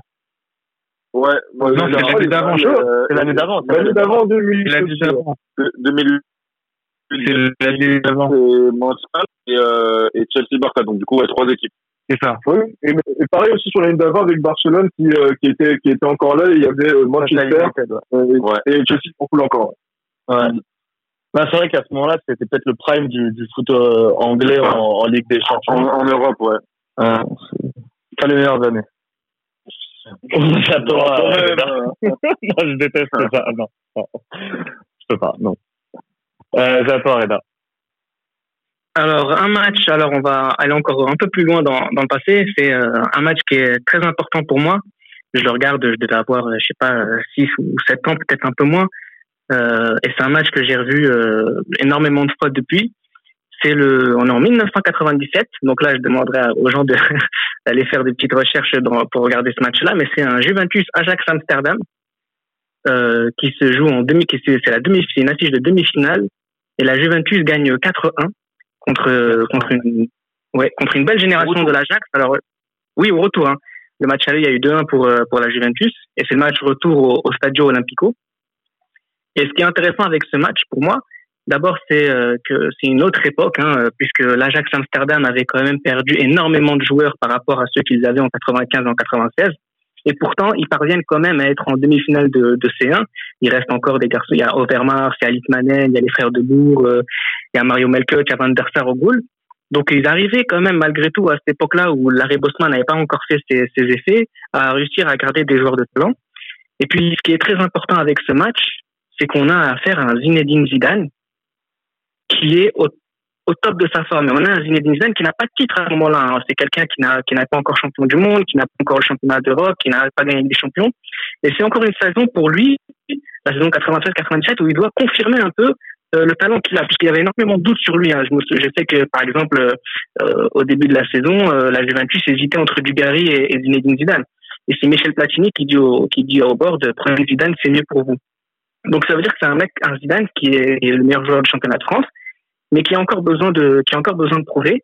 Et là, on arrive en demi-finale de la Ligue des Champions, rien n'est fait, puisque la victoire euh, de 1 à l'extérieur, c'est pas non plus euh, une assurance euh, de gagner. Et c'est un match qui est extrêmement intense, étouffant, la balle ne sort jamais. Et en fait, on, a, on voit à ce moment-là que Zinedine Zidane, c'est, c'est dans ce contexte-là qu'il brille. La pression, il ne sait pas ce que c'est. Et sur ce match-là, il vous met un but, il vous met trois passes décisives. Et c'est, il est, il est, bah, il est pas au top de sa forme parce que c'est, on découvre Zinedine au niveau. Mais sur ce match-là, euh, quand vous le regardez euh, rétrospectivement avec la claire qu'il a eue, euh, je peux plus me permettre de, de dire du mal d'un, joueur comme, comme Zidane. Voilà pourquoi ce match est très important pour moi. Moi qui supporte la Juventus, c'est, le genre de match qui me font dire, ouais, t'as fait le bon choix de club de quoi. Moi, je vais revenir sur le, sur le, sur le, sur le match aller, euh, Reda, parce que le match aller, euh, moi, je me, moi, je me rappelle avoir vu le, le, le, le, match euh, aller. Et en fait, il est d'un niveau technique qui est incroyable. Et, parce qu'en fait, il y a une vraie opposition de style où euh, la Juve, ben, voilà, est-ce qu'elle est en plus avec Deschamps qui fait, euh, on va dire, qui fait le, le balai pour euh, au milieu terrain, quasiment seul euh, devant devant devant la défense avec Zidane qui est aussi voilà, donc peu créatif donc euh, d'être sur à droite un peu à gauche aussi dans le plaque et avec euh, ces, ces joueurs virés etc qui arrivent à concrétiser les actions à chaque temps fort de, de la ville et par exemple quand vous voyez la première mi-temps du match aller c'est euh, ben, en fait on voit un match de très haut niveau où même euh, la, la moindre faute ou le moindre écart au, au niveau tactique a été sanctionné et la Juve a été très forte pour ça et après, sur le match retour, c'est vrai qu'il n'y a pas match. Il n'y a pas match parce que euh, on sent que c'est la fin. On sent que Bangal, euh, Bangal qui est l'entraîneur de l'Ajax, il a plus sa tête à Barcelone parce que c'est, il a l'impression qu'il prépare ses valises, il prépare les joueurs avec lesquels il va partir. Il va C'est la fin d'une génération. Exactement. Et euh, du coup, euh, sur ce match retour, oui, Zinedine Zidane, euh, c'est vrai qu'il y, a, il y a eu le match contre l'Inter. Euh, où c'était au mois de ouais, donc au mois de au mois d'octobre où il fait son premier grand gros gros match et après, il continue à à emmener les, les grosses performances en série A et aussi en, en Coupe d'Europe. Et sur ce match-là, oui, c'est à ce moment-là qu'il devient l'un des top 3 des principaux joueurs mondiaux, euh, sans contestation possible. Parce qu'il fait une prestation qui, euh, voilà, qui, qui, pour, moi, en fait, c'est beau- beaucoup plus consistante que ce qu'il a pu faire par la suite contre peut-être le Brésil en 2006, etc., où on a des étoiles par, les yeux. Mais en termes de performance, c'est encore, c'est c'est très très haut ce qu'il a fait ce jour-là. Ia, toi, tu te rappelles un petit peu, t'es un peu jeune à cette époque. Non, je, crois- je, je, je, crois même pas né, hein. même pas de ce monde, donc Ouais, non, t'es j'ai pas pas né. né, donc, euh, mais je- là, je te conseille d'aller faire un tour sur un, un site internet, euh, internet qui s'appelle footballia.com où tu peux regarder ce match-là. J'ai Et, essayé, mais ça marche pas en ce moment. J'ai essayé, ça marche pas. Mais, ah, tout le monde est dessus, en fait, avec le confinement. Mais franchement, c'est ça, hein, ça. Mais faut- faut regarder parce que, parce que je voulais me refaire justement des, des vieux matchs et tout. Et, et ouais, non, mais ça, c'est, c'est vraiment l'outil numéro un à avoir euh, pour, pour revoir tous ces matchs, c'est sûr. Parce que voilà, il y a plein de fans qui, qui, qui étaient pas nés à cette époque-là, et c'est vrai que ça fait partie de, de, genre- de genre de match qu'il faut regarder euh, pour se refaire un peu, euh, bah, justement pour voir Didier Didier Deschamps jouer au football, par exemple. Didier Ouais. Deschamps joue au football avec un autre maillot que celui de l'équipe de France, et notamment à la Juventus où il fait, euh, il fait des, il fait je sais pas combien de finales de, de Coupe d'Europe en, en 4 ou 5 ans, et, et Deschamps à ce moment-là, il te dit bon, Jugovic, Zidane, allez, allez vous amuser, tu vois, je m'occupe du reste. Ouais, ouais, non. C'était qui devant? C'était Boxic et Vieri, c'est ça?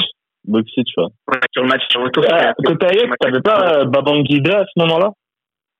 Si, bon, donc, Il a joué, Si, euh, si, si, il y était, ouais. ouais. Ouais, il y était, ouais. Mais tu vois, moi, sur cette. Ligue des Champions, ouais, il y avait Mario Melchior aussi. Mais sur cette Ligue des Champions, il y a, il y a deux équipes qui m'ont plus marqué que la Juve. Alors, il y a le, la JOCR, qui fait, euh, qui fait un putain de parcours. Pourquoi c'était marquant? Bah, parce que tous les matchs de la JOCR étaient diffusés. Donc, tu te raccrochais à ce que tu pouvais, euh, à la télé. Avec TF1, avec TF1 sur le maillot, donc, euh, c'est, on pouvait pas les En louper. plus, tu vois, tu pouvais pas les louper. ça, ça sent encore le, le, le coup de le coup de Grisou de, de Giroud, tout ça. Et euh, ensuite, tu as le quart de finale euh, de la face au Borussia qui m'a permis de suivre ensuite le Borussia Dortmund et euh, qui était absolument pas favori de la compétition mais qui était juste trop fort pour euh, pour la concurrence cette année-là. Alors demi-finale, ils font deux fois un 0 je crois, contre, euh, contre United. Ouais. Euh, deux fois un 0 et puis la finale, tu t'attends à ce que la Juve euh, tu t'attends à ce que la Juve gagne euh, gagne une fois de plus la Champions League et, et au final ils sont ils sont complètement maîtrisés muselés par euh, par Dortmund. Euh, je crois que c'est Ridley qui met euh, un doublé en première mi-temps. Oui, c'est ça. Euh. Bah, t'as Del Piero, t'as Del Piero qui ça sort à la, enfin, Riken rentre euh, à la 70e, à la 70e, pardon, à la place de Chapuisat qui avait pas fait un très grand match. Euh, 16 secondes après, il lobe euh, Peruzzi. 16 secondes après son entrée, le Peruzzi, il enterre définitivement les espoirs de la Juve. Et, euh, en, Eric Kane et celui en final, celui de Del Piero, la talonnade. Ouais. Ouais, il est magnifique, celui euh. il est sublime. Mais cette finale était très belle. Euh, je pense qu'elle t'a moins marqué, euh, Reda, parce que c'est une défaite de la Juve. Mais, euh, mais cette finale est, est, est très belle et les buts sont très beaux. Et franchement, l'entrée de l'entrée de Riken vaut à, ce- vaut à elle toute seule en fait euh, le fait de voir le match parce qu'il c'est rentre. le C'est le début de la série noire, c'est le début de la série noire de la Juve en fait. de la League. Qui s'est plus jamais perdu, hein. Ah Ouais, bah oui, c'est. Bah. Ma Manu sourit, là, arrive en cours.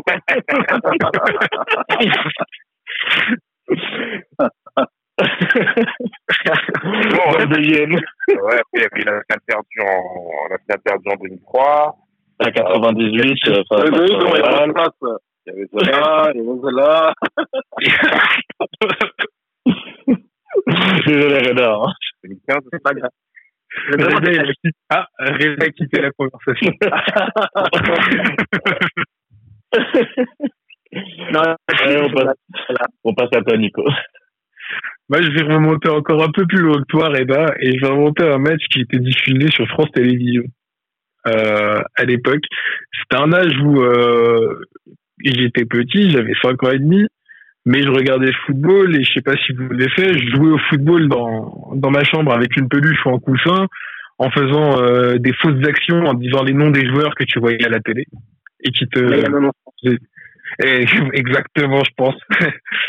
Et euh, je vais parler d'un match qui moi m'a marqué particulièrement personnellement et que j'ai revu énormément de fois, c'est euh, Nigeria-Bulgarie. Nigeria-Bulgarie 94, euh, qui est euh, peut-être euh, le plus beau match euh, d'une équipe africaine en Coupe du Monde.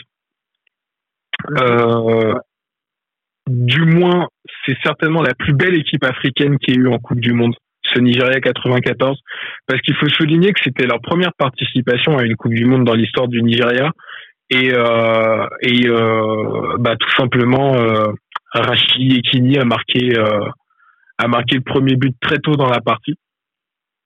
On se souvient notamment de sa, de sa Célébration. célébration dans le filet, mais ce dont on se souvient moins, c'est la première mi-temps du Nigeria.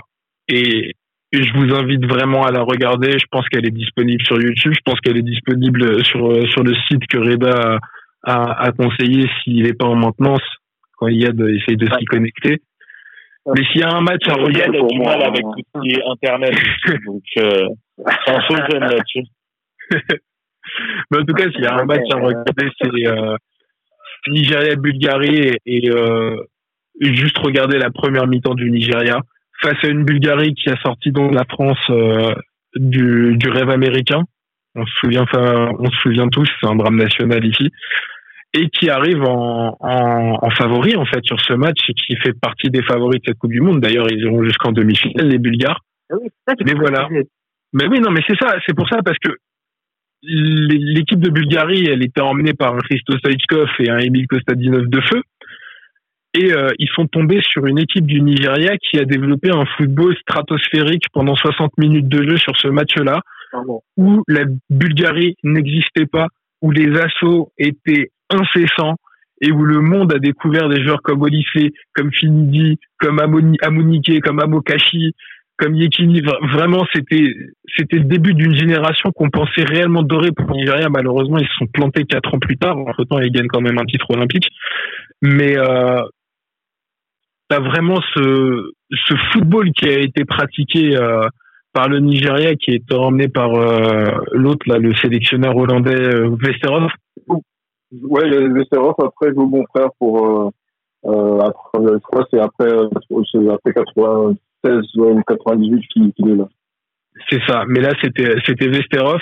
Et euh, ce match, en fait, euh, lance en fait une Coupe du Monde du Nigeria qui est tout bonnement exceptionnelle. Ou un match contre l'Argentine, euh, bah, ils se font crucifier par Canidia. Mais euh, s'ils avaient s'ils avaient gagné ce match-là, ça, n'aurait été absolument pas démérité. Une formalité contre la Grèce ensuite pour se qualifier et prendre la tête de ce groupe. Ils tombent en en huitième, je crois, c'était oui, c'était huitième de finale. Ils tombent contre l'Italie, futur finaliste. Match d'anthologie.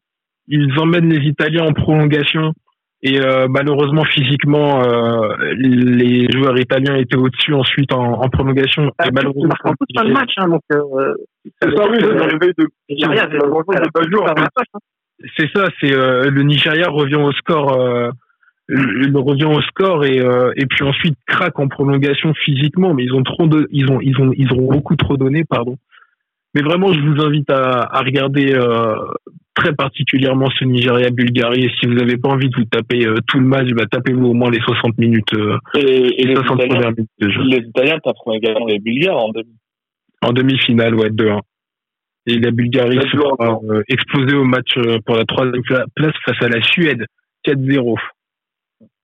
C'est La Suède qui avait perdu contre euh, les finales à cette époque-là. Il y a la Roumanie aussi qui fait le qui fait le quart. Donc c'est une c'est une Coupe du Monde. Ah. euh, Et puis quel match aussi sur. Roumanie-Argentine, Reda. Ouais. Quel match sur Roumanie-Argentine aussi? Et la première mi-temps, pareil, 1000 à l'heure. Mais l'Argentine, c'est Ah, avec- troisième. Euh, ils se qualifient comme ça, l'Argentine. Ouais. Troisième, alors le groupe était particulier parce que en fait il y a eu six points, euh, six points pour chaque équipe. Alors c'était Nigeria, Bulgarie qui arrive deuxième et l'Argentine troisième et la Grèce a donné des points à tout le monde puisqu'ils ils sont repartis avec zéro point. Mais ouais, c'était, euh, ils se qualifient, euh, je crois pas à la différence de but, mais par rapport au, au meilleur troisième. Ils font partie des meilleurs troisièmes. Mais en plus, par rapport à cette, par rapport à cette Coupe du Monde là, ouais, il y a les larmes de Maradona en tribune contre la Roumanie. Euh, par rapport aussi à cette équipe de, de, de Bulgarie, moi, ce qui m'avait aussi euh, beaucoup marqué, c'était aussi euh, dans, ce match-là, Nigeria-Bulgarie, il y a Stoichkov qui marque un coup franc qui est refusé. Oui. Euh, un coup franc mais, incro- mais incroyable. Et là, en fait, on, sent déjà que voilà, que c'est, on sait qui est le leader de cette équipe-là. Et en fait, comment remettre le pied sur, sur le, sur le, sur le ballon, notamment aussi dans les matchs suivants. Et avec ce fameux match aussi contre l'Allemagne, le champion du monde en titre, euh, on voit la, la domination de, de, de Stoichkov sur cette équipe avec euh, Kostadinov, avec euh, Lechkov, comme je, je peux dire. Euh, et euh, cette équipe-là, c'est c'est dommage parce qu'en plus, En plus, contre l'Allemagne, euh, Gilles Cri- Gilles Christ, contre l'Allemagne, ils, ils reviennent, euh, enfin, ils gagnent en toute fin de match, je crois. Ils sont menés. c'est ça, oui, ils sont menés, et Matheus marque, et après, ils, ben, ils remontent le Ouais, score, sur et, et, et après, et après, il y a, il y a le but de Lechkov de la tête. Une tête, euh, j'arrive toujours pas à comprendre comment le, le, le but, comment il, il s'est- s'est mis en place, mais c'est vraiment été une surprise dans cette, dans cette Coupe du Monde-là. Et après, il faut savoir aussi que les Bulgares pensent qu'ils se sont fait voler la Coupe du Monde par l'arbitre, M. Bata, qui a fait la demi-finale Bulgarie-Italie. En disant que oui, il y avait des, euh, je crois que c'était, c'était euh, c'était pas Bata, c'était. Quignou. voilà, c'est autant pour moi. Effectivement, en disant que oui, il nous a volé parce que à des moments il y avait des il y avait des sifflets dans le dans le stade. Euh, à certains moments, ils se sont arrêtés de jouer. Les Italiens en ont profité pour marquer avec euh, Baggio, etc. Et euh, ils en ont toujours voulu à, à Kitou. Et euh, paraît-il que là, que- Alors qu'ils ont eu un penalty hein, dans le match.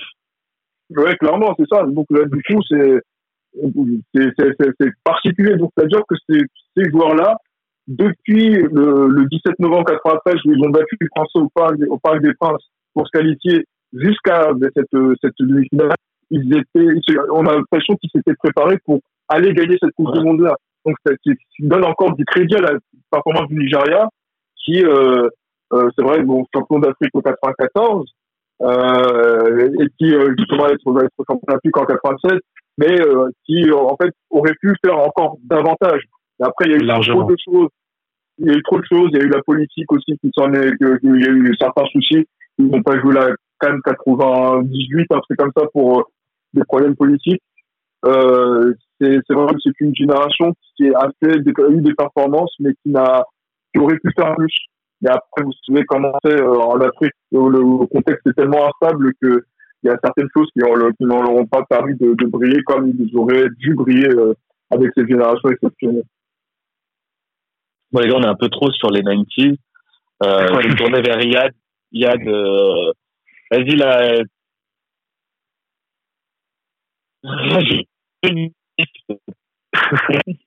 Ouais, mon numéro 1, si je vous dis euh, Ovredo, vous me dites quoi? Ah bah, Ovre, Ovrebo, Ovredo, Ovrebo, l'arbitre entré dans la légende. Et oui, et oui, deux- demi-finale. Je suis en train de repenser à Balak, en fait. Mm. Ouais, ouais. Great. Ah, en fait, en fait, on pense, on pense à Ovrebo, on a, on a, on a forcément l'image de Balak, en fait, les bras en C'est l'air. Ouais, oui, l'image de Balak, le coursant. Mais je sais pas comment il fait pour pas lui décoller une droite à ce moment-là. J'avais Ah, vraiment moi, parce peur. qu'en À ce moment-là, je me dis, mais il va se passer un truc, là, il va me tuer. Si on avait été en DH, il l'aurait tabassé. Ah, mais Vraiment, je pense que l'arbitre, je pense que l'arbitre serait pas sorti du stade, euh, je pense. D'ailleurs, euh, d'ailleurs, j'ai, j'ai vu récemment, parce qu'ils en parlaient avec le, le choc Chelsea-Barça de, de, d'il y a un an, je crois. Et il disait que maintenant, il était psy pour l'équipe de Norvège aux Jeux Olympiques, euh, arbitre. Donc, il est un tout petit peu tombé dans l'oubli. Bah, ça va, il a eu une meilleure fin que Nicolas Byron Moreno. Ah, Byron euh, Moreno. Byron Moreno, euh, celui qui a volé l'Italie, mec, il a fini en, ton, en tôle euh, avec des histoires Ouais. cheloues de trafic. Donc bon, ça va encore. Ouais, putain. Aitekin aussi, je sais pas ce qu'il devient lui aussi, mais c'est le. Il arbitre toujours avec Ouais. l'équipe. Oui, il Ouais, le DJ, oui. évidemment. N'oubliez pas Kofi Kochi de la de Algérie-Égypte. hein. Ah oui, c'est ça. 2010. Oui. Ah, c'est- mais euh, sinon, non. Ça serait un bon, ça serait un bon top 3, ça, sur les, sur les arbitres. Les scandales. Les- Ouais, ouais. Ah ouais. Un top Eh, les gars, on, se- on se prend rendez-vous, on se, on se fait ça. On, trois scandales. Ah, il y a des souvent. Non, donc, je vais parler de la Coupe du Monde 2018. Non, sur, sur ce match-là, 2008-2009, Chelsea-Barça. Alors, alors, au Camp Nou, 0-0. Euh, on tient le Chelsea de Gus face au, au Barça de, de Pep Guardiola. Le Barça a été finaliste euh, l'année d'avant. Euh, qu'est-ce que, qu'est-ce que je raconte non Le Demi-finaliste. Barça va, être- va être- a été demi-finaliste, va être finaliste. Mais non sans encombre, car euh, Essien, au match retour, ouvre le score d'une frappe. Mais Ah, mecs, frappe oh là là, pied gauche et, et Chelsea domine ce match. Mais franchement, c'était une telle domination. Le nombre d'occasions, Didier Drogba, mais le nombre d'occasions qu'il a, mais surtout le nombre de scandales. Euh, Valdés, mais c'est un match où il casse les jambes. Il est- il- franchement, il, il pourrait y avoir, je sais, je sais combien de fautes, je sais pas combien de fautes non sifflées, mais ça doit être quasiment un record. Mais tu te dis, mais comment c'est possible que le Barça passe après ça? Et en plus, euh, il y avait l'occasion de pouvoir faire le remake de la saison d'avant, parce que Manchester United passe tranquillement, enfin, tranquillement, gagne deux confrontations face à Arsenal en demi-finale. Et, euh, et là, 90e. Donc, Abidal s'est fait expulser entre temps, bien sûr. Donc, le Barça est à 10, complètement démuni. Je crois que le Barça a une frappe cadrée, une seule. Et c'est ce but-là, le but d'André Iniesta, euh, à la 80, 90e, je crois, à la toute, toute fin. Et là, franchement, l'après-match, c'est encore plus beau, quoi, quand, quand, quand- c'est vraiment la, la folie. On se dit, mais comment c'est possible?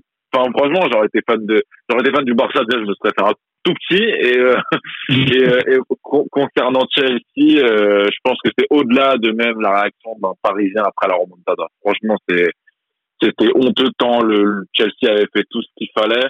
Ok, Chelsea avait raté, mais Chelsea s'est- clairement fait voler sur ce match-là. Donc, je vous invite à regarder les heures euh, les plus sombres, mais à la fois les plus drôles de, de la Ligue des Champions. J'ai beaucoup aimé cette période. Beaucoup d'équipes anglaises, c'était c'était quand même beau. Il y avait beaucoup d'intensité. Et alors, vous avez parlé du 4-4, mais je trouve que des fois, il y avait des matchs où tu n'avais pas beaucoup de buts, mais c'était c'était beau. Et en fait, c'est ça qui caractérise et qui nous a trompé sur les matchs récents, c'est que souvent il y a eu beaucoup de buts, mais pas forcément la qualité de jeu. euh, Pas la même euh, intensité. évidemment, pas la même discipline. Ah, la Ligue des Champions de la saison dernière était sympa quand même. Oui, mais elle était sympa. C'était sympa, mais c'était parce que c'était totalement débridé. Euh, les défenses n'étaient pas au rendez-vous. Il y avait. Moi, je- après, je suis peut-être pas un peu vieux sur ce côté-là, mais j'aime pas trop genre quand les, les outsiders euh, euh, font des trucs vraiment totalement incroyables, genre des remontadas ou euh, comme ça. Moi, j'aime bien des deux matchs serrés sur une confrontation aller-retour où ça se joue à un petit truc. Et, et en plus, voilà, vu les équipes qui y étaient, on pouvait, pour moi, adorer l'Ajax et tout, mais t'avais clairement des équipes qui manquaient à ce tableau-là euh, la saison dernière. Oui, je, je- je suis d'accord. Mais euh, pour revenir au, au- à, à ce match, mais ce qui, en fait, ce qui est fou, c'est que euh, ce match, limite, c'est entre parenthèses par rapport à, à l'histoire de Guardiola. Au final, Bah le ouais. Barça et cette saison du Barça et le, et le le Barça que- va gagner après. Oui, bah, le Barça rafle tout. Bah ouais. Et, ouais, et c'est la, c'est, en- c'est le plus grand Barça de l'histoire. Moi, si entre ce 2011. Barça-là, moi, j'ai, euh, au niveau, euh, pour moi, 2011, c'est prime Guardiola. C'est euh, le, le, le guardiolisme, euh, sa manière de jouer qui est à son prime. Parce que dans cette saison, tu as le 5-0 euh, face au Real et tout. Mais le 2008-2009, tu as, une dream team côté Barça. C'est ça, t'as moins de joueurs formatés par Guardiola. C'est moins tout, euh, c'est moins tout pour le style de jeu. C'est t'as Eto, t'avais encore Touré, je crois. encore Yaya Touré, bien sûr. Ah ouais. Et à Torres. Ouais, bah oui. Oui, oui, Ouais. bah, il le fait souvent jouer Ouais, défenseur ouais. central à ce moment-là. ouais. Et, euh, et c'est, c'est fou par rapport à l'histoire du Barça et par rapport à l'histoire du, de Chelsea qui est totalement maudit en Ligue des Champions. Mais entre la saison passée où ils perdent la finale euh, au tir au but euh, et, et là maintenant où franchement le match ils le tiennent totalement et ils n'arrivent pas à mettre ce deuxième but et c'est Iniesta qui te sort une frappe euh, sortie de je sais pas où Sur une remise de Messi. Ouais. et avec leur maillot jaune euh, et le et, le le- l'espèce de Marcel jaune que porte Iniesta en dessous en plus il est tout blanc donc quand il enlève son maillot c'est bref et euh, non c'est- fou ce match est ce, ce match est dégueulasse mais en même temps il est il est beau parce que il il a un poids historique tellement fou encore plus fou que la finale au, euh, la finale Bar- euh, Barça United de de cette saison là avec le but Ouais, de la bah oui, de. Messi Ouais, bah oui, oui. Ah, c'est clair. Ben, après moi, après moi, ce que je, sur lequel je suis vraiment pas d'accord avec, on va dire l'ensemble, on va dire du public, c'est qu'on on occulte trop facilement le match aller. Le match aller où euh, le Barça euh, déjà euh, aurait mérité de s'imposer de façon plus large et aussi qui est entaché de plusieurs erreurs d'arbitrage qui euh, ne sont pas en, leur faveur. Donc du coup, quand on voit cette double confrontation, euh, des Guardiola et Udil que je pense qu'ils l'ont compris euh, à la fin du match en se faisant une étreinte par l'épaule. Ils se disent que voilà, on n'a pas été arbitré par de grands arbitres et par de bons arbitres à, à ce moment-là. Et les deux équipes peuvent s'estimer lésées. C'est vrai que pour Chelsea, c'est beaucoup plus spectaculaire parce qu'ils sont à domicile et ils sont dans un contexte où tout devait aller dans leur sens. Et finalement, c'est pas allé dans leur, c'est pas allé dans leur sens euh, à la dernière action. Mais vous revoyez le, le match aller. Euh, ben, il y a des, y a des hors-jeux qui sont cyclés alors qu'il y a des hors-jeux. Euh, le, le Barça rate des occasions à un mètre du but, notamment en Boyan, je pense à la, de, de, tête. Il y a un penalty Henry, il aurait pu avoir, il aurait pu avoir. Aussi, voix aurait pu être expulsé. Euh, donc, euh, c'est vrai que si on regarde ce match-là, si on doit faire vraiment le, le reflet de tout, de tout ce qui s'est passé, voilà, les deux équipes, on va dire que ça s'est équilibré. Et après, du coup, il fallait choisir un vainqueur. Et le vainqueur, il a, il a on va dire qu'il a, il, a été choisi dans une intensité dramatique qui est euh, En fait, sans, oui, le- sans pareil. En fait, mais mais il y, a eu, il y a eu un facteur extérieur qui est venu euh, décider du sort de ces équipes-là, en fait. C'est plus ça. Mais oui, non, je suis d'accord. Après, le Barça était monstrueux à cette époque-là aussi. Mais le Barça s'est fait écraser par, euh, par le Chelsea de Drogba. Il y avait Anelka aussi à l'époque. Oui, t'avais Anelka, ouais. A quasiment fait ses meilleures saisons à Chelsea au final en termes de régularité. Mais d'ailleurs, d'ailleurs, pour rejoindre, rejoindre ce que tu dis, mais le 0-0 au match aller, euh, dans les conditions que j'ai vient de rappeler, c'est une formidable performance pour Chelsea puisque c'est la seule fois Ouais. que l'FC Barcelone fait match nul à, à domicile. Donc ça veut dire que dans leur optique de, de faire euh, le jeu euh, inverse, l'antidote du FC Barcelone, c'était d'aller chercher le 0-0 au Camp Nou et de faire un 0 à la maison dès le, dès le début du match. Donc ça veut dire que le plan de Gucci Ding a parfaitement fonctionné. Il fonctionne parfaitement avec les joueurs qu'il avait, hein, les Drogba, les Balak, les Lampard, c'est des gens qui aiment bien laisser traîner un peu la jambe et tout. Et ce but qui vient à la toute dernière minute, euh, avec des fautes juste avant et l'arbitrage et des fautes d'arbitrage juste après, qui font que c'est dramatiquement euh, extraordinaire comme match. Mais par contre, l'histoire retiendra que s'il fallait un vainqueur sur ce sur ce tournoi-là, c'était bien le FC Barcelone, puisque comme euh, Bas l'a dit, c'était c'est peut-être la meilleure équipe du FC Barcelone, voire la meilleure équipe de tous les temps qu'on a vu à ce moment-là. Donc ça veut dire que même si cette victoire elle se fait, elle est entachée par les, les erreurs d'arbitrage, ça reste quand même euh, l'équipe qui enfin, l'équipe qui nous a tous fait euh, rêver quoi. Mais ce qui, mais ce qui est fou, c'est qu'avec Dieu, non, oui, tous, non. ce qui, euh, est fou, c'est qu'avec le, le recul de, de l'histoire, c'est quand, quand tu vois, parce qu'on en a parlé au début de l'émission, la saison d'après, t'as le, Bar- le Chelsea Inter, et où Chelsea, euh, là encore, euh, t'as le coup du sort, et au final, il la gagne 2011-2012 avec la double confrontation face au Barça, et là, c'est peut-être le le moins méritant qui arrive à gagner la Ligue des Champions. C'est la moins belle équipe de Chelsea, entraînée par euh, Di Matteo. Matteo. C'est ça qui est fou en fait quand tu prends euh, toutes toutes ces histoires dont on parle depuis tout à l'heure avec du, du recul. Tu dis mais c'est pas forcément les équipes les plus méritantes qui s'en sortent, euh, qui, qui remportent. Et au final, l'histoire finit toujours par euh, s'écrire, mais d'une manière totalement différente et totalement inattendue. J'ai juste ajouté un tout petit truc pour aller dans ton sens, c'est que Messi, par exemple, Lionel Messi, il fait deux matchs dégueulasses à l'aller au retour. En 2008-2009. pour faire- Et en, Tu vois, et en il- 2011-2012, il loupe un péno. Bon, voilà, non, je voulais juste le ressentir. J'ai senti euh, le de- Ah, mais, mais, mais- mais franchement, mais ce match de 2011-2012, il est tellement injuste, en fait, mais qu'en fait, on a l'impression que l'équilibre qu'il y a eu entre, donc entre, on va dire, comment Chelsea s'est sorti en 2009, il s'est euh, compensé en 2012. Et donc, du coup, c'est vrai que quand on revoit le match retour, notamment, donc, euh, Barcelone-Chelsea avec, euh, en, en 2012, ben, euh, voilà, on, on comprend pas pourquoi Barcelone ne passe pas et Chelsea passe. Et là, en fait, en 2009, on n'avait pas compris pourquoi euh, Barcelone est passé, enfin pourquoi Chelsea n'est pas passé, et c'est Barcelone qui, qui, qui, qui, va, qui va en finale. Mais après, je pense que encore une fois, dans le football, c'est fait de, de, de choses comme ça où ça, ça bascule d'un côté comme de l'autre, et surtout dans un contexte où c'est serré. Et euh, visiblement, ça l'était, surtout pour une opposition de style qui était aussi radicale que, que ce Chelsea-Barcelone.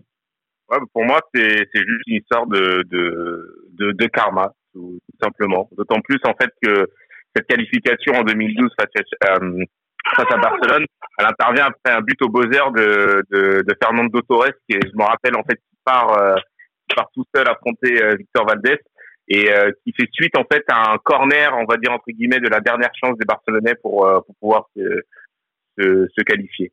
Donc Ah, euh, euh, effectivement, ouais, effectivement, ce Chelsea-là, en fait, n'était pas spécialement méritant, parce que c'est un Chelsea, en fait, bon, pas qui était faible, mais voilà, qui était d'une qualité moindre. Mais sur euh, le, sur euh, comment dire, euh, sur l'issue de ce match, je trouve que c'est un juste retour des choses par rapport bah, à ce, ce vol en bande organisée qu'ils avaient subi en, en 2009. T'as le but, t'as le but de Ramirez quand même qui est magnifique. Et euh, le, Ouais, ouais, effectivement. le crochet de Torres où t'as l'impression que le temps s'arrête quand il crochette Valdez, c'est fou. Je me rappelle, belle joie sur sur cette but. À ton tour, euh, Gilles. Ah, moi, mon, mon- moi, mon, mon, numéro 1, non, il est déjà passé. C'était Ah le oui. Real Madrid-Manchester de, United. de 2003.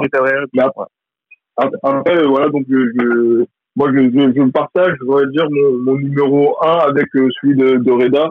Et je, je vais laisser Reda en parler, euh, notamment sur le, sur le France-Italie de 98, euh, il me semble. Euh, on, on en avait parlé en off du, euh, du Manchester Bayern de 99. Est-ce que quelqu'un veut se lancer sur ce match? Ah oui, mais c'est- sinon je peux le faire celui-là en bonus, euh, étant donné que moi j'ai déjà mon top 3. Oui, Ah bah. Faites-vous plaisir. par, rapport à, ce- par rapport à ce match-là, je sais pas si c'était le top 1 de, de quelqu'un dans, dans l'équipe. Nico, Bah, c'est ça Nico bah, Tu l'avais avant Moi, le top j'étais- 1. Ouais, il avait en top Ouais, 1. je l'avais- avant, mais euh, je peux laisser, euh, je peux laisser Guil commencer et puis on va, on va parler des souvenirs euh, tranquillement de ce match. Non, c'est clair. Moi, j'aimerais revenir justement moi sur mes souvenirs que j'avais de, cette de cette rencontre.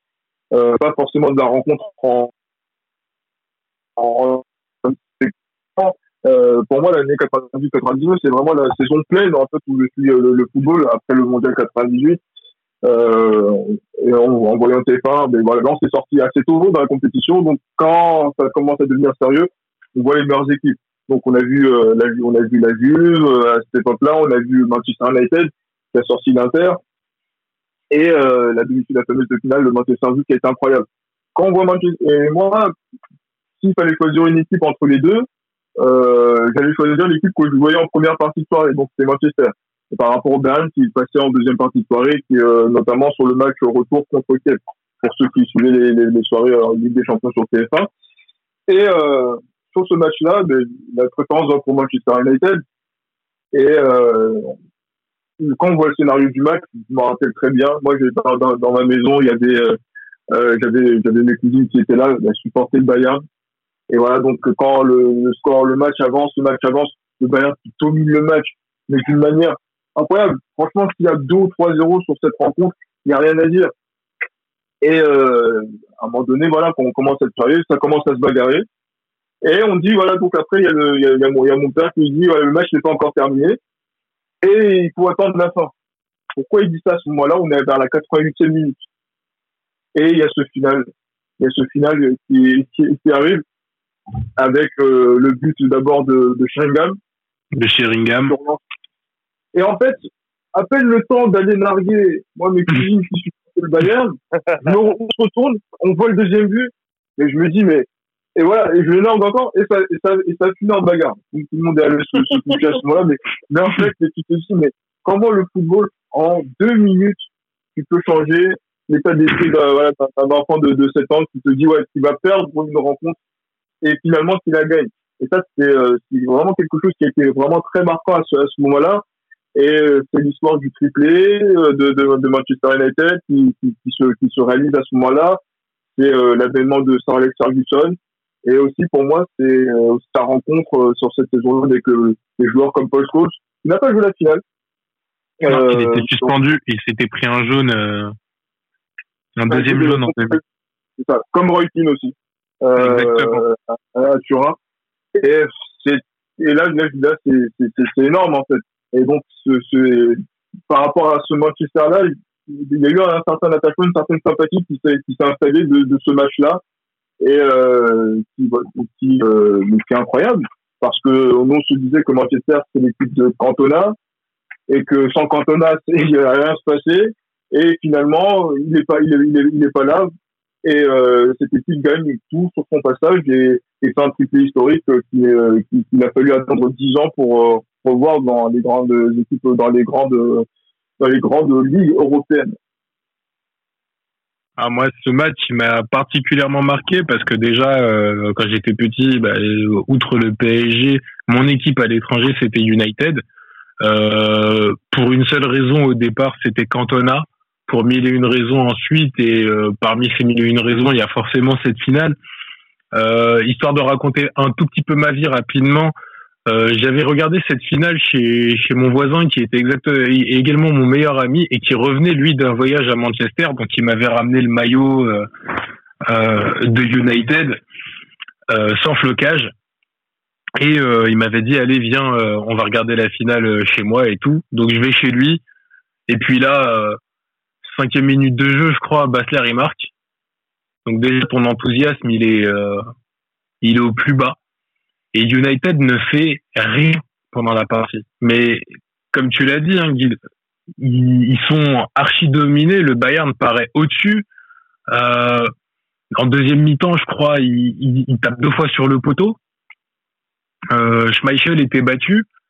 Et puis euh, à la 80 à la 80e minute, t'as, euh, je crois c'est c'est Sheringham, je crois, qui alerte une première fois Oliver Kahn. J'ai euh, j'ai un coup de flou. Euh, bon bref, je sais plus. Euh, fait sa première parade du match en fait à la 80e minute et ça a une grosse signification parce que c'est euh, clairement là euh, le l'avènement du Fergie Time où United s'est euh, complètement mis à jouer à partir des dix dernières minutes de jeu pour pour ce qu'on connaît en fait, pour ce qu'on connaît euh, par la par la suite, pour ce que tu as raconté, pour ces deux buts en deux minutes, euh, quasiment identiques en plus. Et, euh, et puis ensuite pour pour pour cette explosion de joie, euh, moi en tant que jeune supporter de United, euh, où j'en ai pleuré de joie parce que le le scénario mais laissait absolument pas transparaître ça. Au mieux, quand t'égalises, tu t'attends à une prolongation et comme tu l'as dit, tu, tu, te tu te rassois et tu te relèves, en fait, but. Et après, j'ai un blackout. La seule euh, image dont je me souviens, c'est euh, c'est euh, Cufour qui pleure sur euh, sur la pelouse et avec des maillots dégueulasses gris et rouges avec un gros sponsor Opel. Les maillots D'ailleurs, au passage, ah ouais, les maillots XXL, mais c'est un gris dégueulasse en plus. Bref. tellement long. tout. et euh, super victoire de United, des matchs légendaires et match à revoir parce que euh, jamais de la vie, mais jamais de la vie, tu t'attends à ce que United renverse la vapeur. Jamais de la vie. Moi, ce qui m'a- marqué sur ce match, c'est deux choses. C'était euh, la réaction de, de Cannes sur le but de, de, de Solskjaer. Euh, genre, on le voit, en fait, il reste là. Et il regarde, en fait. Limite, il regarde dans le vide. Et Ouais. euh, sifflet final, en fait, t'as... C'est comme si, en fait, euh, au coup de sifflet final, t'as tous les joueurs de, de, de Munich qui sont, qui sont touchés par la foudre. Parce qu'ils se- ils font tous. en même temps. C'est, c'est assez, euh, c'est assez fou à voir, ce, euh, ce- cette image. Avec David Beckham, en fait, tout jeune, qui, euh, qui court sur la pelouse, euh, qui saute dans les bras de, de Neuville, je crois. Et, euh, Imagine à deux minutes près, t'es champion d'Europe. Ouais, ouais, ouais. C'est un peu, bah, Et deux peu minutes comme- plus tard, t'es perdant. Ouais. C'est un peu ce qui est arrivé à un degré moins, puisqu'ils ont perdu en prolongation, ce qui est arrivé à l'At- à l'Atlético. À l'Atlético. Mais l'Atlético, Ouais. ouais. C'est exactement le même. euh, Ah, ça doit être, ça doit être franchement terrible euh, de, de, de perdre comme ça. Mais Bah, c'est ça, vrai quand t'es du bon côté, euh, c'est un moment formidable, mais quand t'es de l'autre côté, c'est. Non, mais c'est c'est six pieds sous terre, hein, c'est incroyable. La, la redescente, elle, elle est assez Ah, très dur. Ouais. Et en plus, Sheringham et Solskjaer rentrent en cours de match. Ouais. C'est vraiment le genre le coaching parfait. Tu fais rentrer tes deux joueurs, euh, les, les deux marques. Et Solskjaer qui était connu à l'époque euh, bah, par son, son pseudo Babyface, mais également aussi comme le, le, super le Joker, quoi. sub. Super sub. Voilà, le, le, le super sub. Un peu comme euh, Souleymane Camara. Exactement. À, un- à un degré moindre. Par degré, voilà. Euh, Reda, toi, un souvenir par rapport à ce match? Euh, par rapport à ce match, non, tout a été dit. Moi, moi, je suis plus impressionné en fait par euh, qui- la longévité qu'a qu'a pu avoir euh, Alex Ferguson avec euh, de nombreux joueurs qu'il a eu en 1999 et, et qui ont gagné ensuite euh, euh, en 2000, euh, en 2008 par exemple, où tu avais des gars qui ont gagné en 99, qui ont gagné en 2008. Exactement. Et c'est c'est assez impressionnant de voir comment euh, comment un plan peut marcher. Parce que même ceux qui gagnent en 99, c'est aussi euh, des garçons qui, euh, qui ont pu évoluer doucement avec euh, sous la sous la houlette de, de Cantona et qui ont gagné en 99. Donc Alex Ferguson, c'est en cela aussi que c'est un des, des plus grands, si ce n'est le plus grand, c'est que c'est un plan qui met en place sur de nombreuses années et qui parvient toujours à gagner. Et, et c'est formidable, c'est formidable à, à, à, à, à observer. Et en ce qui concerne le Je Bayern, vous invite à écouter notre podcast sur les, euh, les emblèmes de chaque club. Au passage, j'en profite Ah, pour faire un petit placement plus, pub. c'est plus, c'est plus qu'un emblème de, de Manchester, euh, Alex Ferguson, c'est l'emblème, euh, un emblème du football. Et le Bayern qui décèle, qui a gagné euh, ensuite euh, la LDC en, euh, en 2001, donc qui fait que voilà, euh, avec une génération qui a qui a perdu en 99, avec beaucoup de joueurs qui ont perdu en 99, Et celle qui avait gagné avec Dortmund deux ans plus tôt. en 17, oui. Et donc c'est voilà, c'est c'est c'est c'est im- c'est impressionnant. Ça, ça en dit long sur une certaine génération, un certain football. Et euh, c'est le genre de match qui, font l'histoire parce que au-delà de de de, de, ce, de ces deux buts en, fin de match, c'est aussi une équipe qui fait le triplé. Donc ça veut dire que c'est une équipe qui est extraordinairement forte déjà. Donc c'est pas non plus un coup de chance. euh, c'est que c'est l'équipe qu'il fallait, euh, qui devait gagner ce, ce, tournoi-là. Mais en plus, surtout que les, doublés, on l'a vu par la suite, euh, Ligue des Champions, Première Ligue, personne, à part United, n'a été capable de le faire dans les années qui ont suivi. Du coup, on va parler en 2007-2008. Donc, c'est super compliqué. Et je pense qu'historiquement, les équipes anglaises ont toujours eu du mal à, être bonnes en Coupe d'Europe et en même temps en, euh, en lo- localement. Donc, euh, mais qu'a fait euh, Sir Alex pour United et toute cette génération pour United, on le voit encore aujourd'hui. Je pense que le, poids de l'histoire euh, sur cette équipe et tout ce qui a suivi la création de ce mythe du Fergie Time, c'est assez impressionnant. C'est un match historique. Totalement. C'est c'est peut-être le c'est peut-être en fait le le plus beau match. Alors après il y a de la nostalgie hein, qui parle parce que tu le regardes, euh, tu le ce match-là, tu le vois avec des yeux d'enfant. Mais c'est clairement un match qui qui a sa place euh, très haut au panthéon du football, très haut. Et, euh, et, et je rebondis aussi, alors je sais pas si, si c'est pas Reda qui l'a dit, euh, concernant la longévité de, de Sir Alex Ferguson, c'est aussi parce que euh, il était aussi réputé en fait pour avoir réellement une poigne, euh, une poigne de fer. Enfin, le respect qu'il dégageait et l'autorité qu'il dégageait au sein de ce vestiaire sur euh, sur toutes ces années était était relativement, elle était elle était assez gigantesque. Je me souviens d'une anecdote, je sais pas, je crois que c'était en championnat où après une descente, il jouait le titre, je crois, alors je sais plus c'était dans quelle compétition, championnat ou Ligue des Champions ou, ou autre, euh, il jouait le titre en tout cas, et euh, ils avaient perdu un match à, euh, pas, pas longtemps avant la fin de la, de la compète, et tu avais deux joueurs de Manchester qui, après cette défaite, euh, rigolaient dans les vestiaires et avaient, mis un peu de musique, et t'as Ferguson qui rentre et qui, qui avait dit un truc du type... Euh, euh, ouais, bah, vous les voyez, ces deux-là, ben, si on perd le titre, c'est à cause de ces deux connards. En, en gros, c'est ce qu'il avait dit, euh, texto. Non mais tant de respect de toute façon. Tu restes pas si longtemps euh, à la tête d'un club en gagnant autant de titres et en faisant autant d'exploits euh, par la grâce de Dieu. hein. Ça c'est autre chose. Là c'est le gros talent. Bah, surtout je le vois dans les noms qu'on a cités.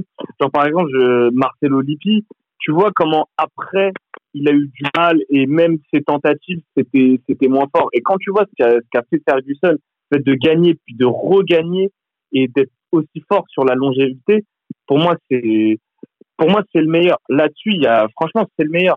Le seul qui peut peut-être s'en approcher, bah, ce serait peut-être un Ancelotti, par exemple, pour euh, ce qu'il a fait un peu partout. Mais Sir Alex, ce qu'il a fait, c'est incroyable. Ah mais c'est Ouais. de toute façon c'est le plus beau palmarès c'est- du foot. Hein. Euh, J'allais dire la, la même chose Sylvain, c'est le plus grand coach de club de, de tous les temps. Et euh, par rapport à ça, euh, gagner, parce que c'est vrai qu'il a gagné à Manchester sur plusieurs générations, mais il y a aussi euh, remettre en cause l'hégémonie de, du Celtic et, de, et des Rangers euh, en, en Écosse. On gagne une coupe, avec Aberdeen, on gagne une coupe d'Europe là-bas. Euh, ouais, non, je pense que en, en ayant accompli cela, je pense que oui, c'est une personne qu'on peut pas être, non, qui fait partie des plus grands entraîneurs de tous les temps, euh, quelques clubs ou sélections confondues, et pour le club, en tout cas en Europe, euh, il n'y a pas d'équivalent ou, ou d'égal. Je crois que sur euh, 1000 sur 1400 matchs entraînés à United, je crois qu'il a euh, 250 défaites. C'est le ratio est le ratio est impressionnant, surtout quand tu sais quel, de quel United a- il a hérité quand il est arrivé. C'est euh, c'est exceptionnel. Mais effectivement, ce match-là résume en fait parfaitement l'état d'esprit de Ferguson et de et de l'état d'esprit qu'il pouvait inculquer à ses joueurs. C'est jamais terminé, c'est jamais fini. C'est et, et il l'a prouvé, mais tellement de fois, tellement de fois. C'est exceptionnel. Ouais, il nous reste euh, bah, trois euh, numéros 1 à, à citer, notamment le tien, Manu. Quel est ton numéro 1 Ah, mon numéro Ton un. match à revoir. Mon numéro 1. C'était un vendredi ou un samedi après-midi de 98. Et il se jouait à Marseille, au stade Vélodrome, quart de finale de la Coupe du Monde, euh, qui opposait donc les Pays-Bas à, à l'Argentine. À l'Argentine. Donc voilà, ben ce match, euh, que, que dire dessus? On avait deux 11 en fait qui, qui étaient absolument incroyables. T'avais du Culliver, du Bergkamp, du David, Cocu, les frères, euh, les frères de Bourg, Tam, d'un côté, d'autre, il y avait du Zanetti, du Vérone, du Diego Simeone, Ariel Ortega, Claudio Lopez, Batistuta. Et euh, donc sur ce match-là, qui, qui, commence en fait par euh, l'ouverture du score euh, des Pays-Bas de, de sur une excellente remise de la tête de, de, de Bergkamp, ça fait 1-0. Et ensuite, on a Claudio Lopez qui, cinq minutes après, égalise 1-1. ce score, en fait, qui en restera là jusqu'à la toute fin de match. Euh, avant donc un but euh, assez incroyable dont je reparlerai. Mais juste avant ce but-là, en fait, les Argentins auraient pu euh, affronter le Brésil en, en demi-finale avec Baptiste Tuta qui avait envoyé une minace en direction de, de Van der Sar qui vient s'écraser sur le poteau. La balle était tellement puissante qu'elle est directement sortie en touche, sans, je crois même sans toucher le, le, le, le, sol. Et ensuite, dans la continuité de cette, de cette action, peut-être une voire deux minutes plus tard, on a ce que j'appelle ben, le plus beau but de, de, de, de, tous les temps, avec Denis Bergkamp qui, euh, qui, qui reprend en fait une ouverture de Franck Debourg, mais une ouverture sur pratiquement 70 mètres. Et ensuite, ben, ça se finit en trois touches de balle, contrôle, crochet et euh, demi-volée sous la barre de, de Carlos Roa. Je me, je me rappelle très précisément en fait euh, Roa en fait à genoux, le bras en l'air, avec Ayala en fait qui, qui envoie, euh, qui prend le ballon de rage et qui, et qui dans ses cas. Et euh, tout le vé, tout le vélodrome en fait qui était acquis à la cause des, euh, des Hollandais qui, qui exultent.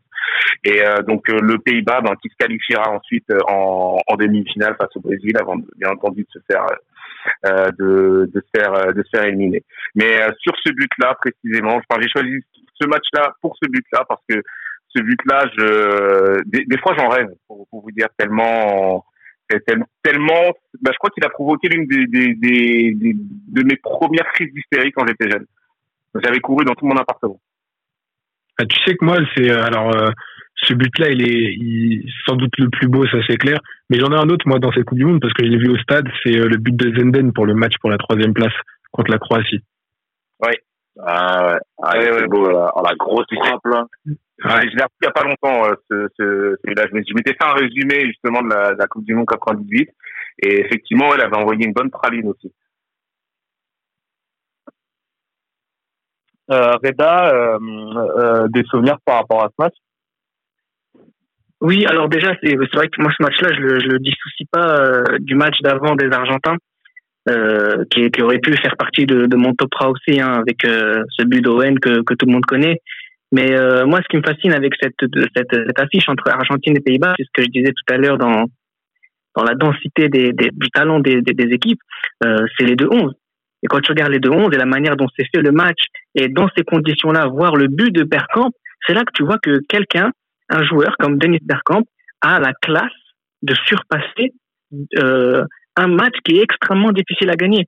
Et ils sont rares les joueurs à, à sublimer, pas à se sublimer, mais à, à sublimer le football dans ce genre, dans, dans, dans ces conditions-là, parce que moi j'aurais pu attendre ça de la part de, de Batistuta par exemple un joueur que j'aime beaucoup mais avec lequel j'ai pour lequel j'ai beaucoup de regrets. Mais c'est vrai que Denis Bergkamp moi ce qui me fascine c'est vraiment de réussir à, à sortir ce genre de geste dans ce genre de contexte face à des équipes aussi fortes et c'est c'est formidable et je pense que l'hystérie euh, l'hystérie que Manu raconte c'est l'hystérie qu'on a tous eu à ce moment-là c'est juste euh, oui. le football parfaitement joué et, oui, oui. C'est exactement ça.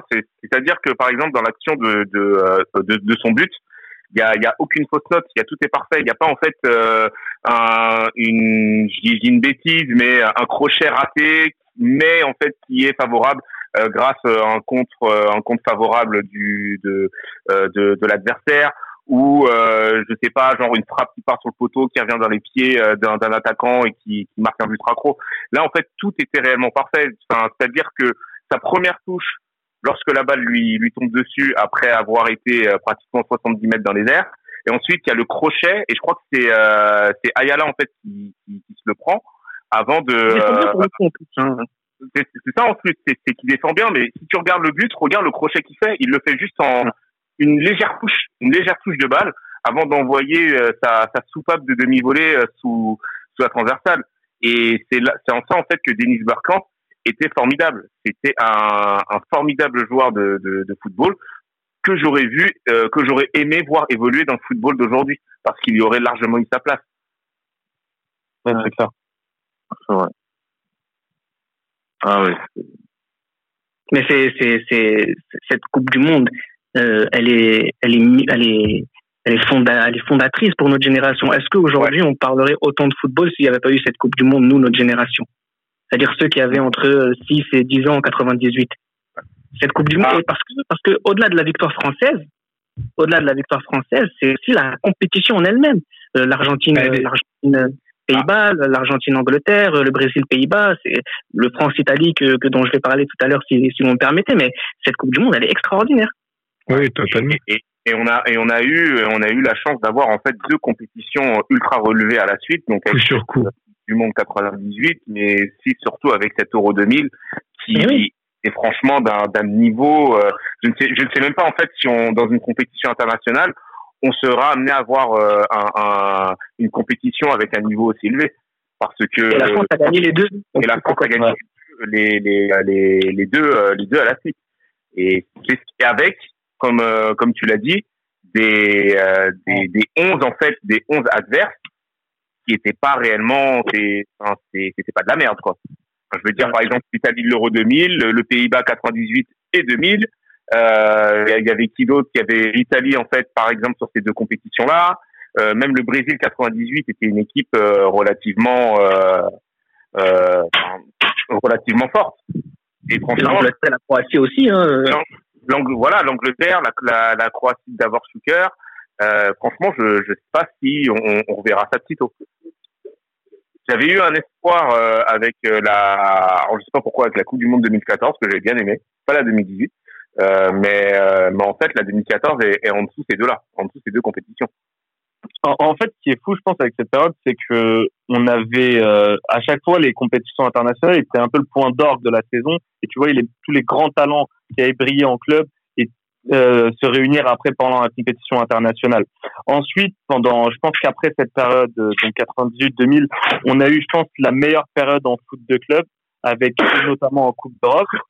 Et je pense qu'aujourd'hui, le foot de club a pris tellement le pas sur sur tout que honnêtement sur les dernières compétitions internationales j'aurais du mal à sortir genre un match en mode euh, ok c'est un match qui va qui fera date. Et c'est même pas c'est même pas je pense euh, notre génération c'est même tu compares genre tu montres euh, tu fais tu fais un comparatif entre les matchs de la Coupe du Monde 2018 et ceux de la Coupe du Monde 98 mais euh, je pense que n'importe qui peu importe l'âge va dire que en termes de niveau il y a, il y a une différence qui est quasi abyssale entre les deux C'est pas tout compétitions. le monde qui est convaincu de ça, malheureusement. hein. Parce qu'il y a les motifs. Parce que je suis Alors, totalement d'accord avec toi. Parce que je pense qu'il y a les motifs. Et si la France n'avait pas gagné la Coupe du Monde 2018, je pense que tout le monde s'accorderait pour dire que c'est une Coupe du Monde de merde. Ah, c'est ça. Ouais, c'est clair. Hein. je pense que- En fait, le truc qui rend, en fait, le truc qui rend la Coupe du Monde 2018 belle d'un point de vue euh, de, support, de purement supporter français, c'est que on a vécu une deuxième phase quand même très intéressante, alors que la phase de poule était nulle à chier. Donc effectivement, les matchs de la France c'était en fait les matchs les plus intéressants de, de la deuxième phase de la de la Coupe du Monde. Mais jamais de la vie, la Coupe du Monde 2018 est, est, est meilleure que France 98 en termes de niveau. Bon, non. C'est Ah, bah incomparable. C'est incomparable. Le, le- la Coupe du Monde 98, elle est réussie en tout point. Euh, et match qu'on a vécu, mais il y en a mais, mais des légendaires. On en a parlé d'ailleurs, je crois, hier, euh, Bass. Oui, oui. On en Et, a euh, parlé long. pour, pour répondre à, Merveilleuse. pour, euh, pour répondre à, à, à Reda, qu'elle a été fond- fondatrice, euh, euh, fondatrice pour notre génération. Je pense aussi que c'est parce que euh, la France a gagné et que ça, c'est par rapport à ce que tu vis sur le moment, ça crée des souvenirs et, Parce que c'est euh, organisé en France aussi. et parce que c'est organisé en France, ce qui fait en fait que là, vu que, ben, d'où le terme critique, c'était la, mas- c'était la mascotte à l'époque, euh, etc. Mais euh, vu que la France avait gagné, euh, c'est comme si en fait, il y avait beaucoup plus de personnes qui avaient commencé en fait à s'intéresser euh, au, euh, au football euh, international et à plus s'intéresser, à plus commencer à, à s'intéresser en fait aux effectifs, euh, aux, aux effectifs étrangers notamment de, de, euh, de, de certains gro- gros clubs. Je dis pas que c'était pas le cas avant, je dis juste qu'avec euh, justement France 98, ça a augmenté euh, exponentiellement. Quoi. Oui, c'est clair. Mais ça se voit aussi avec le nombre de, de garçons euh, ou des petites filles qui sont s'inscrivent dans un club le lendemain de la victoire des Bleus. Ouais. Et donc en fait, tu vois, on est tombé amoureux, pas tombé amoureux du football, mais on a eu, on s'est rendu compte qu'on avait raison d'être amoureux du football. Et en même temps, on est tombé sur une bonne période. Donc ça veut dire on pouvait plus revenir en arrière. Oui, la France a gagné, c'est ce qui a fait qu'on était, euh, on était à fond derrière le football à ce moment-là, mais aussi parce que quand on s'y intéressait de plus près, on voyait que des grandes choses, donc on y restait. Et c'est ce qui fait qu'aujourd'hui, bah, quasiment 22 ans plus tard, on est en train de faire une, on est en train de faire une émission des Saltips et Libéraux sans cette Coupe du Monde. Je sais pas si elle aurait pu exister, tu vois. C'est c'est- c'est fascinant. C'est fascinant. Déjà, je me demande- Oh là là, c'est Parce beau. Non mais c'est super beau parce que effectivement la génération d'avant ils ont eu euh, ils ont eu leur Coupe du Monde 82 et leur Euro 84. Donc tu as une génération en France qui était amoureuse euh, du football et de toute façon le football a toujours été le sport principal en France, le sport euh, majoritaire. Ça il y a même une discussion. Euh, les gens aiment bien être contradictoires et dire qu'ils n'aiment pas le football, mais effectivement la la majorité des gens ont commencé à à s'intéresser profondément au football en 98. Après, pour certains, c'est pas le cas. Mais est-ce que Et, vous pensez que 2018 va avoir le même, le même impact sur les, sur les plus jeunes? Sachant qu'aujourd'hui, du foot, on a déjà partout. Je je pense pas C'est parce ça, que c'est moins en fait, unique. euh, Mais tu le vois, tu le vois. le tu vois pour moi, c'est la perception, la perception du football et, et, la, et ce qu'on en fait. En fait, je trouve que là, tu lances une- un peu une opinion. Enfin, je vais donner mon opinion dessus, mais tu as une perception du football qui est plus euh, du football de consommation et beaucoup de culture de l'instant. Donc, je sais pas si la sensibilité du football sera la même. Même vis-à-vis des supporters, les gens s'attachent beaucoup moins aux valeurs d'un club qu'à l'amour d'un joueur qui va leur faire quitter le navire dès que le joueur va, va, va partir du club et qui vont au final suivre plus un joueur qu'ils vont aimer qu'un club. Donc je pense qu'il y a une, euh, une culture bien différente de cette, euh, de cette génération-là. Après, je me trompe, mais c'est le ressenti que j'ai quand. Ah, attends, je bah, partage totalement ton avis, Nico, parce que en fait, c'est ce que tu disais, c'est vraiment la, la culture de, de l'instant et de la consommation euh, rapide. En fait, quand il y a un truc que j'ai remarqué, c'est qu'un joueur, il peut être bon sur un match, il peut être mauvais sur le, le match d'après, tu vas tout de suite avoir toutes les réactions. Ah, je vous avais dit qu'il était nul, votre terrain, Exactement. était fort. Exactement. Et donc, ça veut dire qu'en fait, cette Coupe du Monde 2018 de l'équipe de France, euh, on n'avait pas vu les joueurs forts avant, on les a vus après, et quand bien même ils sont forts avant ou après, on n'oublie pas, on, on oublie facilement. Il suffit que demain, euh, Pavard soit nul pour que tout le monde le déteste, alors que euh, après son but contre l'Argentine, tout le monde adorait. Il y, a, c'est- il y a quelque chose comme ça qui, aujourd'hui, dans le foot, qui en devient même presque très désagréable et voire C'est détestable. symptomatique. Oui, Totalement. et moi, extrêmement court. Mais euh, justement là-dessus, j'ai j'ai euh, j'ai une, théo- euh, une théorie, j'ai essayé de faire court. Mais avant, je voulais parler également d'un autre truc. C'était juste euh, pour revenir sur le match Pays-Bas euh, à Argentine et parler en fait d'un joueur qui m'avait déçu. À l'époque, c'était Ariel Ortega. Je sais pas si vous vous souvenez de lui. Le numéro 10, euh, le numéro 10 argentin. Euh, qui, euh, qui venait de River Plate. Euh, c'était pas une légende, mais voilà, il était très très très apprécié en fait, il se douche, là. Et, euh, et, euh, et, et ensuite, en fait, il fait un passage euh, en, en Europe, euh, notamment à, à Valence et à Parme, euh, ben, qui s'est euh, révélé être être pas bon. Là, je voulais je voulais je voulais juste revenir là-dessus. Et pour revenir sur ce que disaient Nico et, et, et, Reda, euh, moi j'ai une théorie là-dessus, c'est que il y a 20 ans, en fait, euh, notre génération, il y a encore 15 ans, euh, voire 10 ans, il n'y avait pas encore en fait les- l'essor des réseaux sociaux. Et Totalement. totalement. les supporters de, de, de, de tout club euh, n'avaient pas en fait cette proximité avec euh, avec les joueurs. La seule proximité qu'ils pouvaient avoir avec les joueurs, c'est d'aller les voir euh, au centre euh, au centre d'entraînement.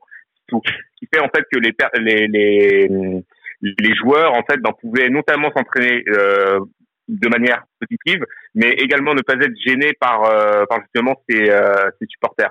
Ah, Avec l'essor en fait des des, des réseaux sociaux, euh, il y a eu cette proximité qui s'est créée avec des joueurs en fait qui répondent parfois aux, euh, aux, aux, aux supporters. Ce qui fait que, hum, alors j'ai perdu le fil du sujet du coup. On parlait de quoi là? En, en premier pour que je parle dans De l'impact de, de la du monde sur, euh, sur les jeunes Voilà. générations. Donc, Non, euh, mais c'est lié. C'est lié, les réseaux sociaux, c'est lié euh, à ça. moi je me rappelle avant avant chaque grande compétition, je me rappelle quand j'étais au collège et au lycée, euh, il y avait un engouement en fait qui se créait, euh, enfin, qui était relativement relativement fort. Aujourd'hui, il y a toujours un, engou- un, un engouement, mais je pense qu'il est qu'il est euh, qu'il est largement moindre. largement moindre en fait parce que euh, comme l'a dit Reda, on est dans la culture euh, et Nico, on est dans la culture de l'instant, euh, ce qui fait que juste parce qu'un type a, a, a, fait une masterclass en fait sur les trois derniers matchs du championnat, on pense direct qu'il va être la révélation de la, de la, de la compétition. Alors euh, alors que non. Alors que il y a, il y a encore 20 ans, on parlait en fait de possibles révélations dans une dans une euh, dans une compète et là, en fait, il y avait cette, euh, cette réelle envie, en fait, de voir évoluer ce, ce même joueur. Et puis, je pense que beaucoup de gens, en fait, juste rebondir, il t'avait beaucoup de gens qui, tout le monde ne donnait pas son avis, en fait, sur le football. Et les médias traitaient le football comme un sport et non pas comme un divertissement, et ça y joue beaucoup. Mais ce que j'aimais aussi avec les compétitions internationales euh, avant, c'est que j'avais cette impression euh, chaque euh, chaque été, euh, tu découvrais des équipes, tu découvrais des joueurs dont oui. tu n'entendais pas forcément parler. Aujourd'hui, avant n'importe quelle compétition, on connaît déjà tous les joueurs. Donc, c'est très rare, en fait, qu'un joueur te surprenne pendant une compétition. Il peut te surprendre si le mec est habitué à être moyen et il surperforme, on va dire, mais tu vas pas avoir une découverte. Genre, oh, à lui là, ah, je le connaissais pas, je vais commencer à le suivre, je vais m'intéresser à lui. T'as, t'as plus vu tout ça parce que maintenant toutes les informations viennent directement à toi. Même si t'es même pas curieux, en fait.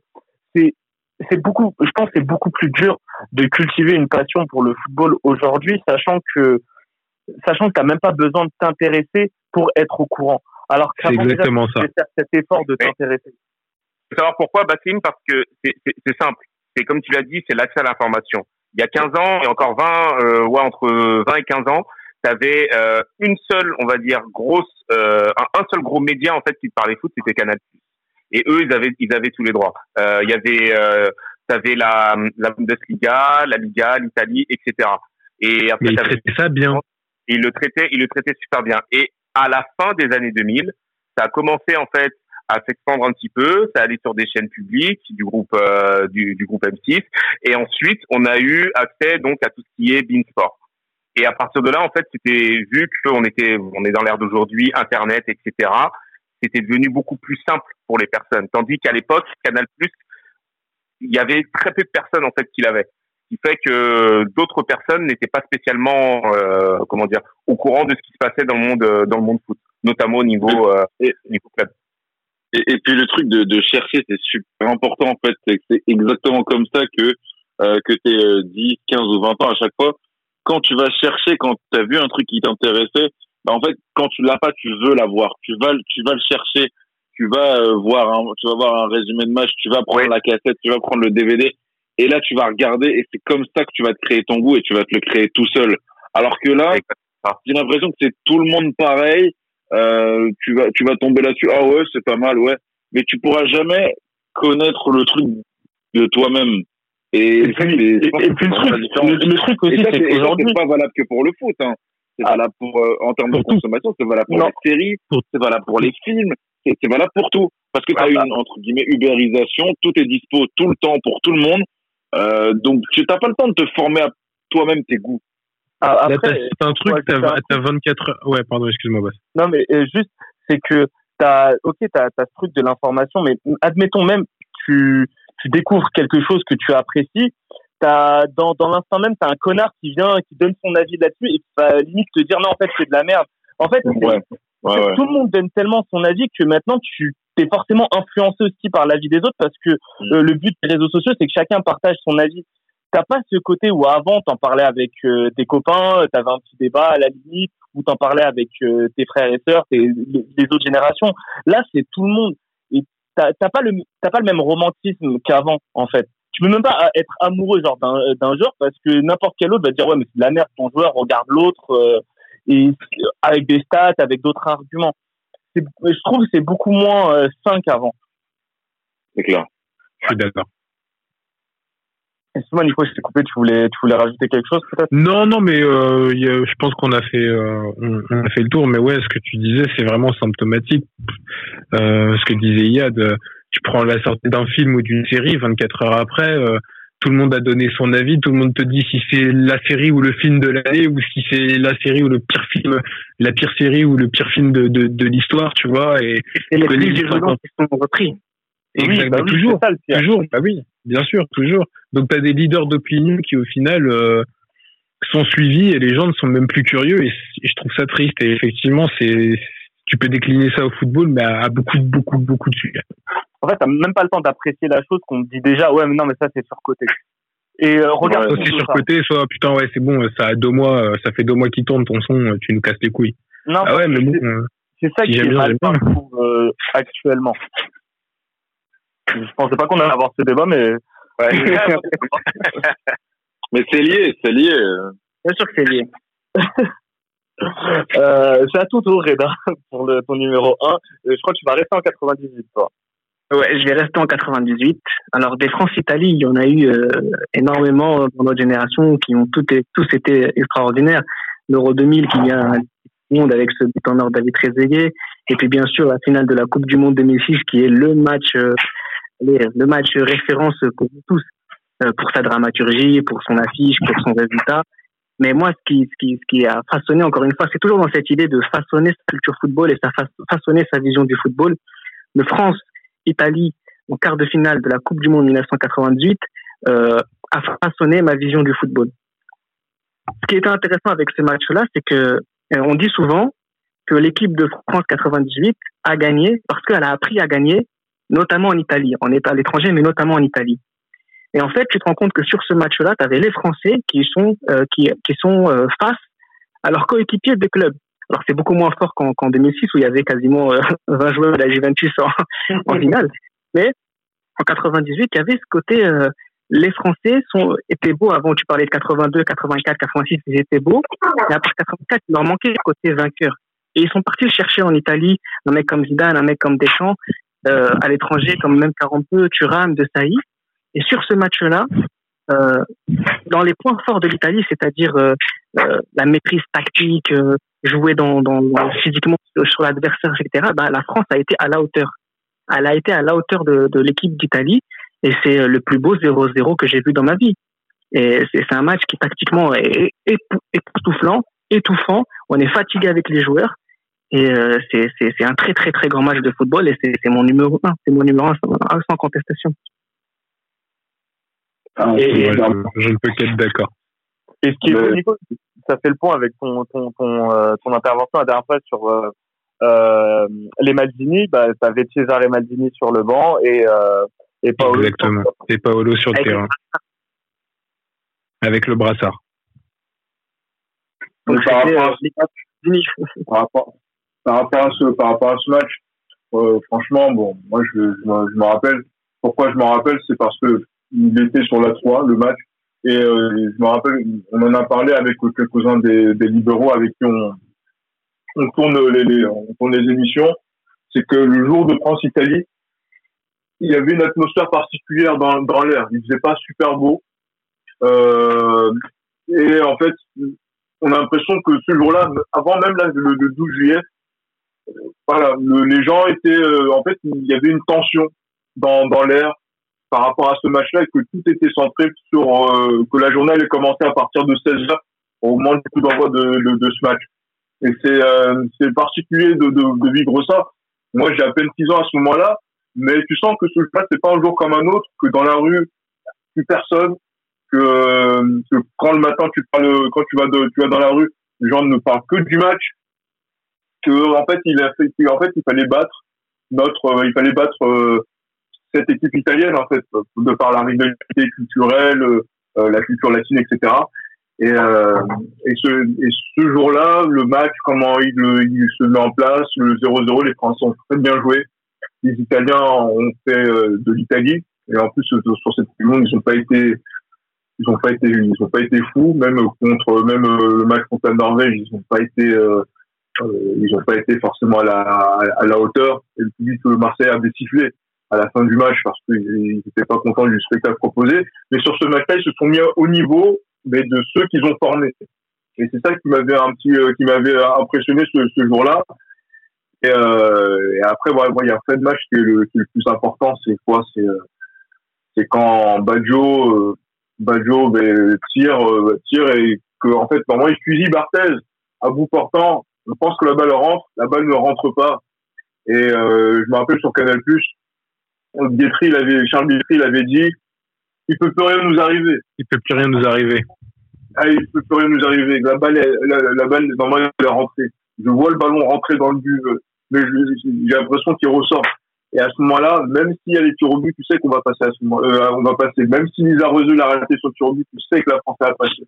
Et, euh, et ce match-là, il est vraiment particulier parce que tu sens que après ce match-là, les Français commencent à y croire vraiment qu'on peut gagner la Coupe du Monde. Et c'est, c'est, je pense que la bascule elle se fait à ce moment-là.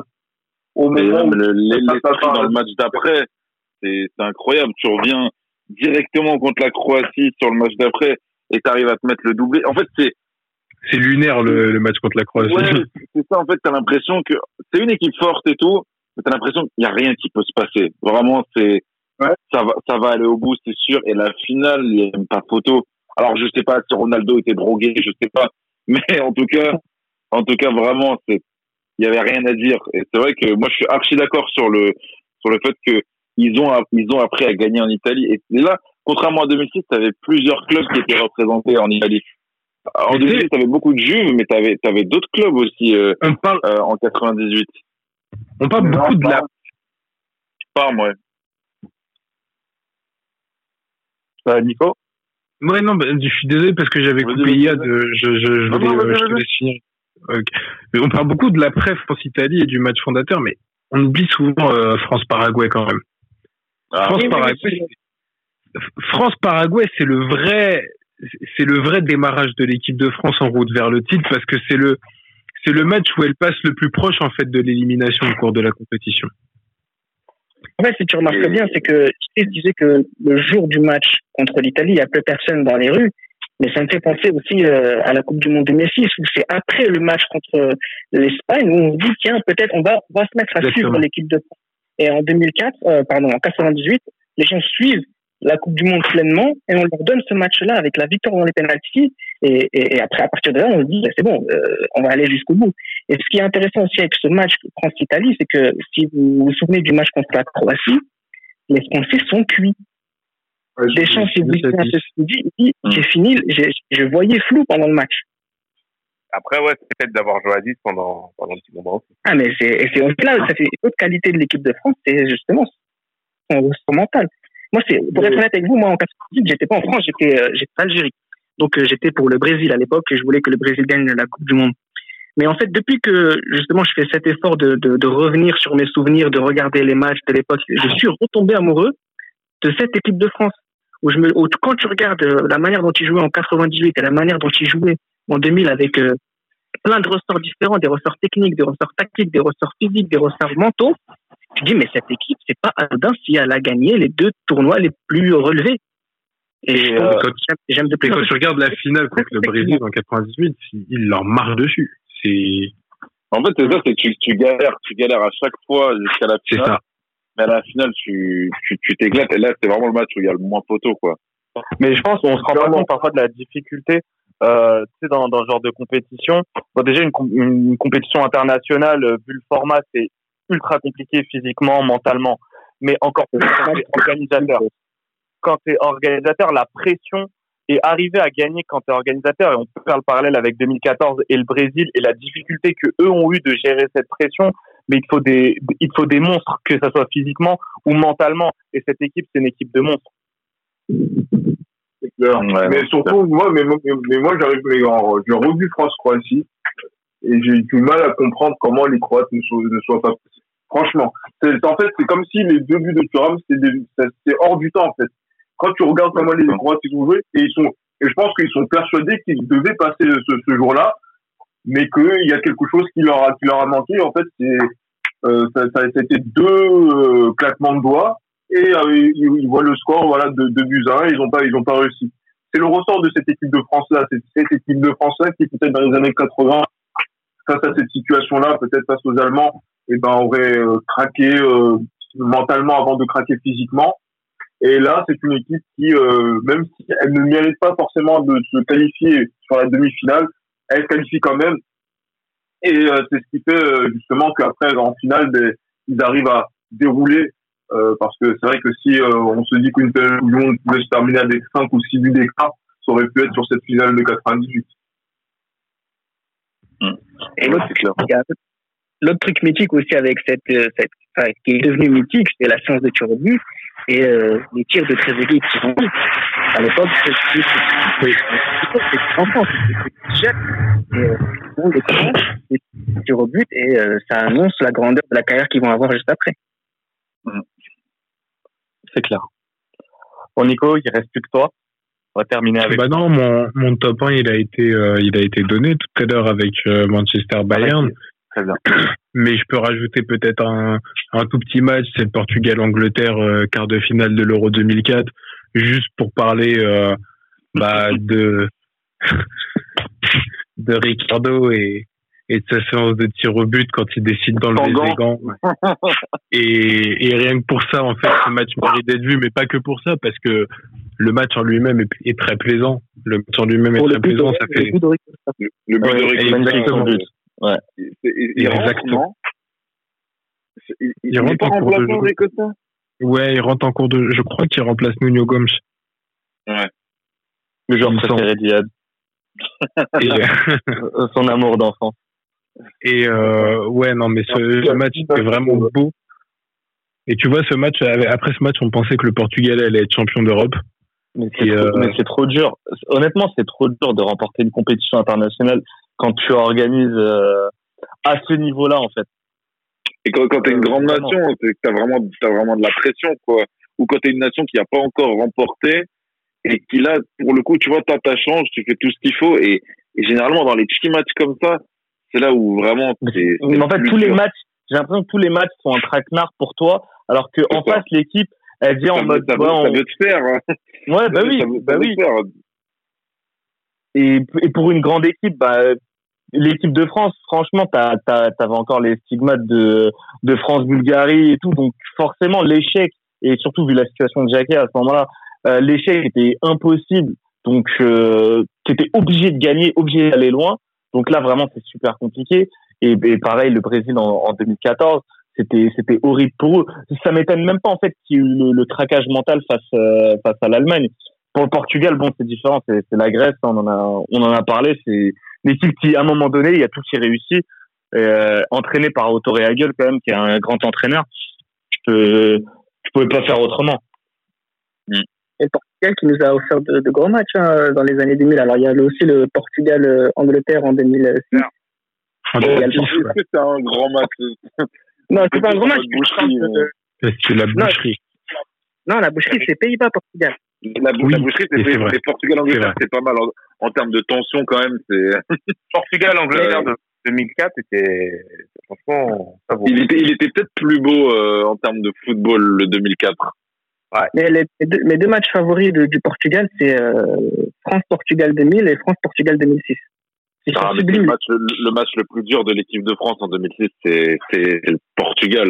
C'était vraiment un, un miroir et, et les, les Portugais, franchement, sur le match, tu avais autant de chances de passer que la France. Ça se joue à un péno, à une faute. Il y avait faute hein, sur Henri de, de Carvalho. Mais, euh, mais sinon. Comme il y avait main d'Abel Xavier. Bah oui, aussi, ouais.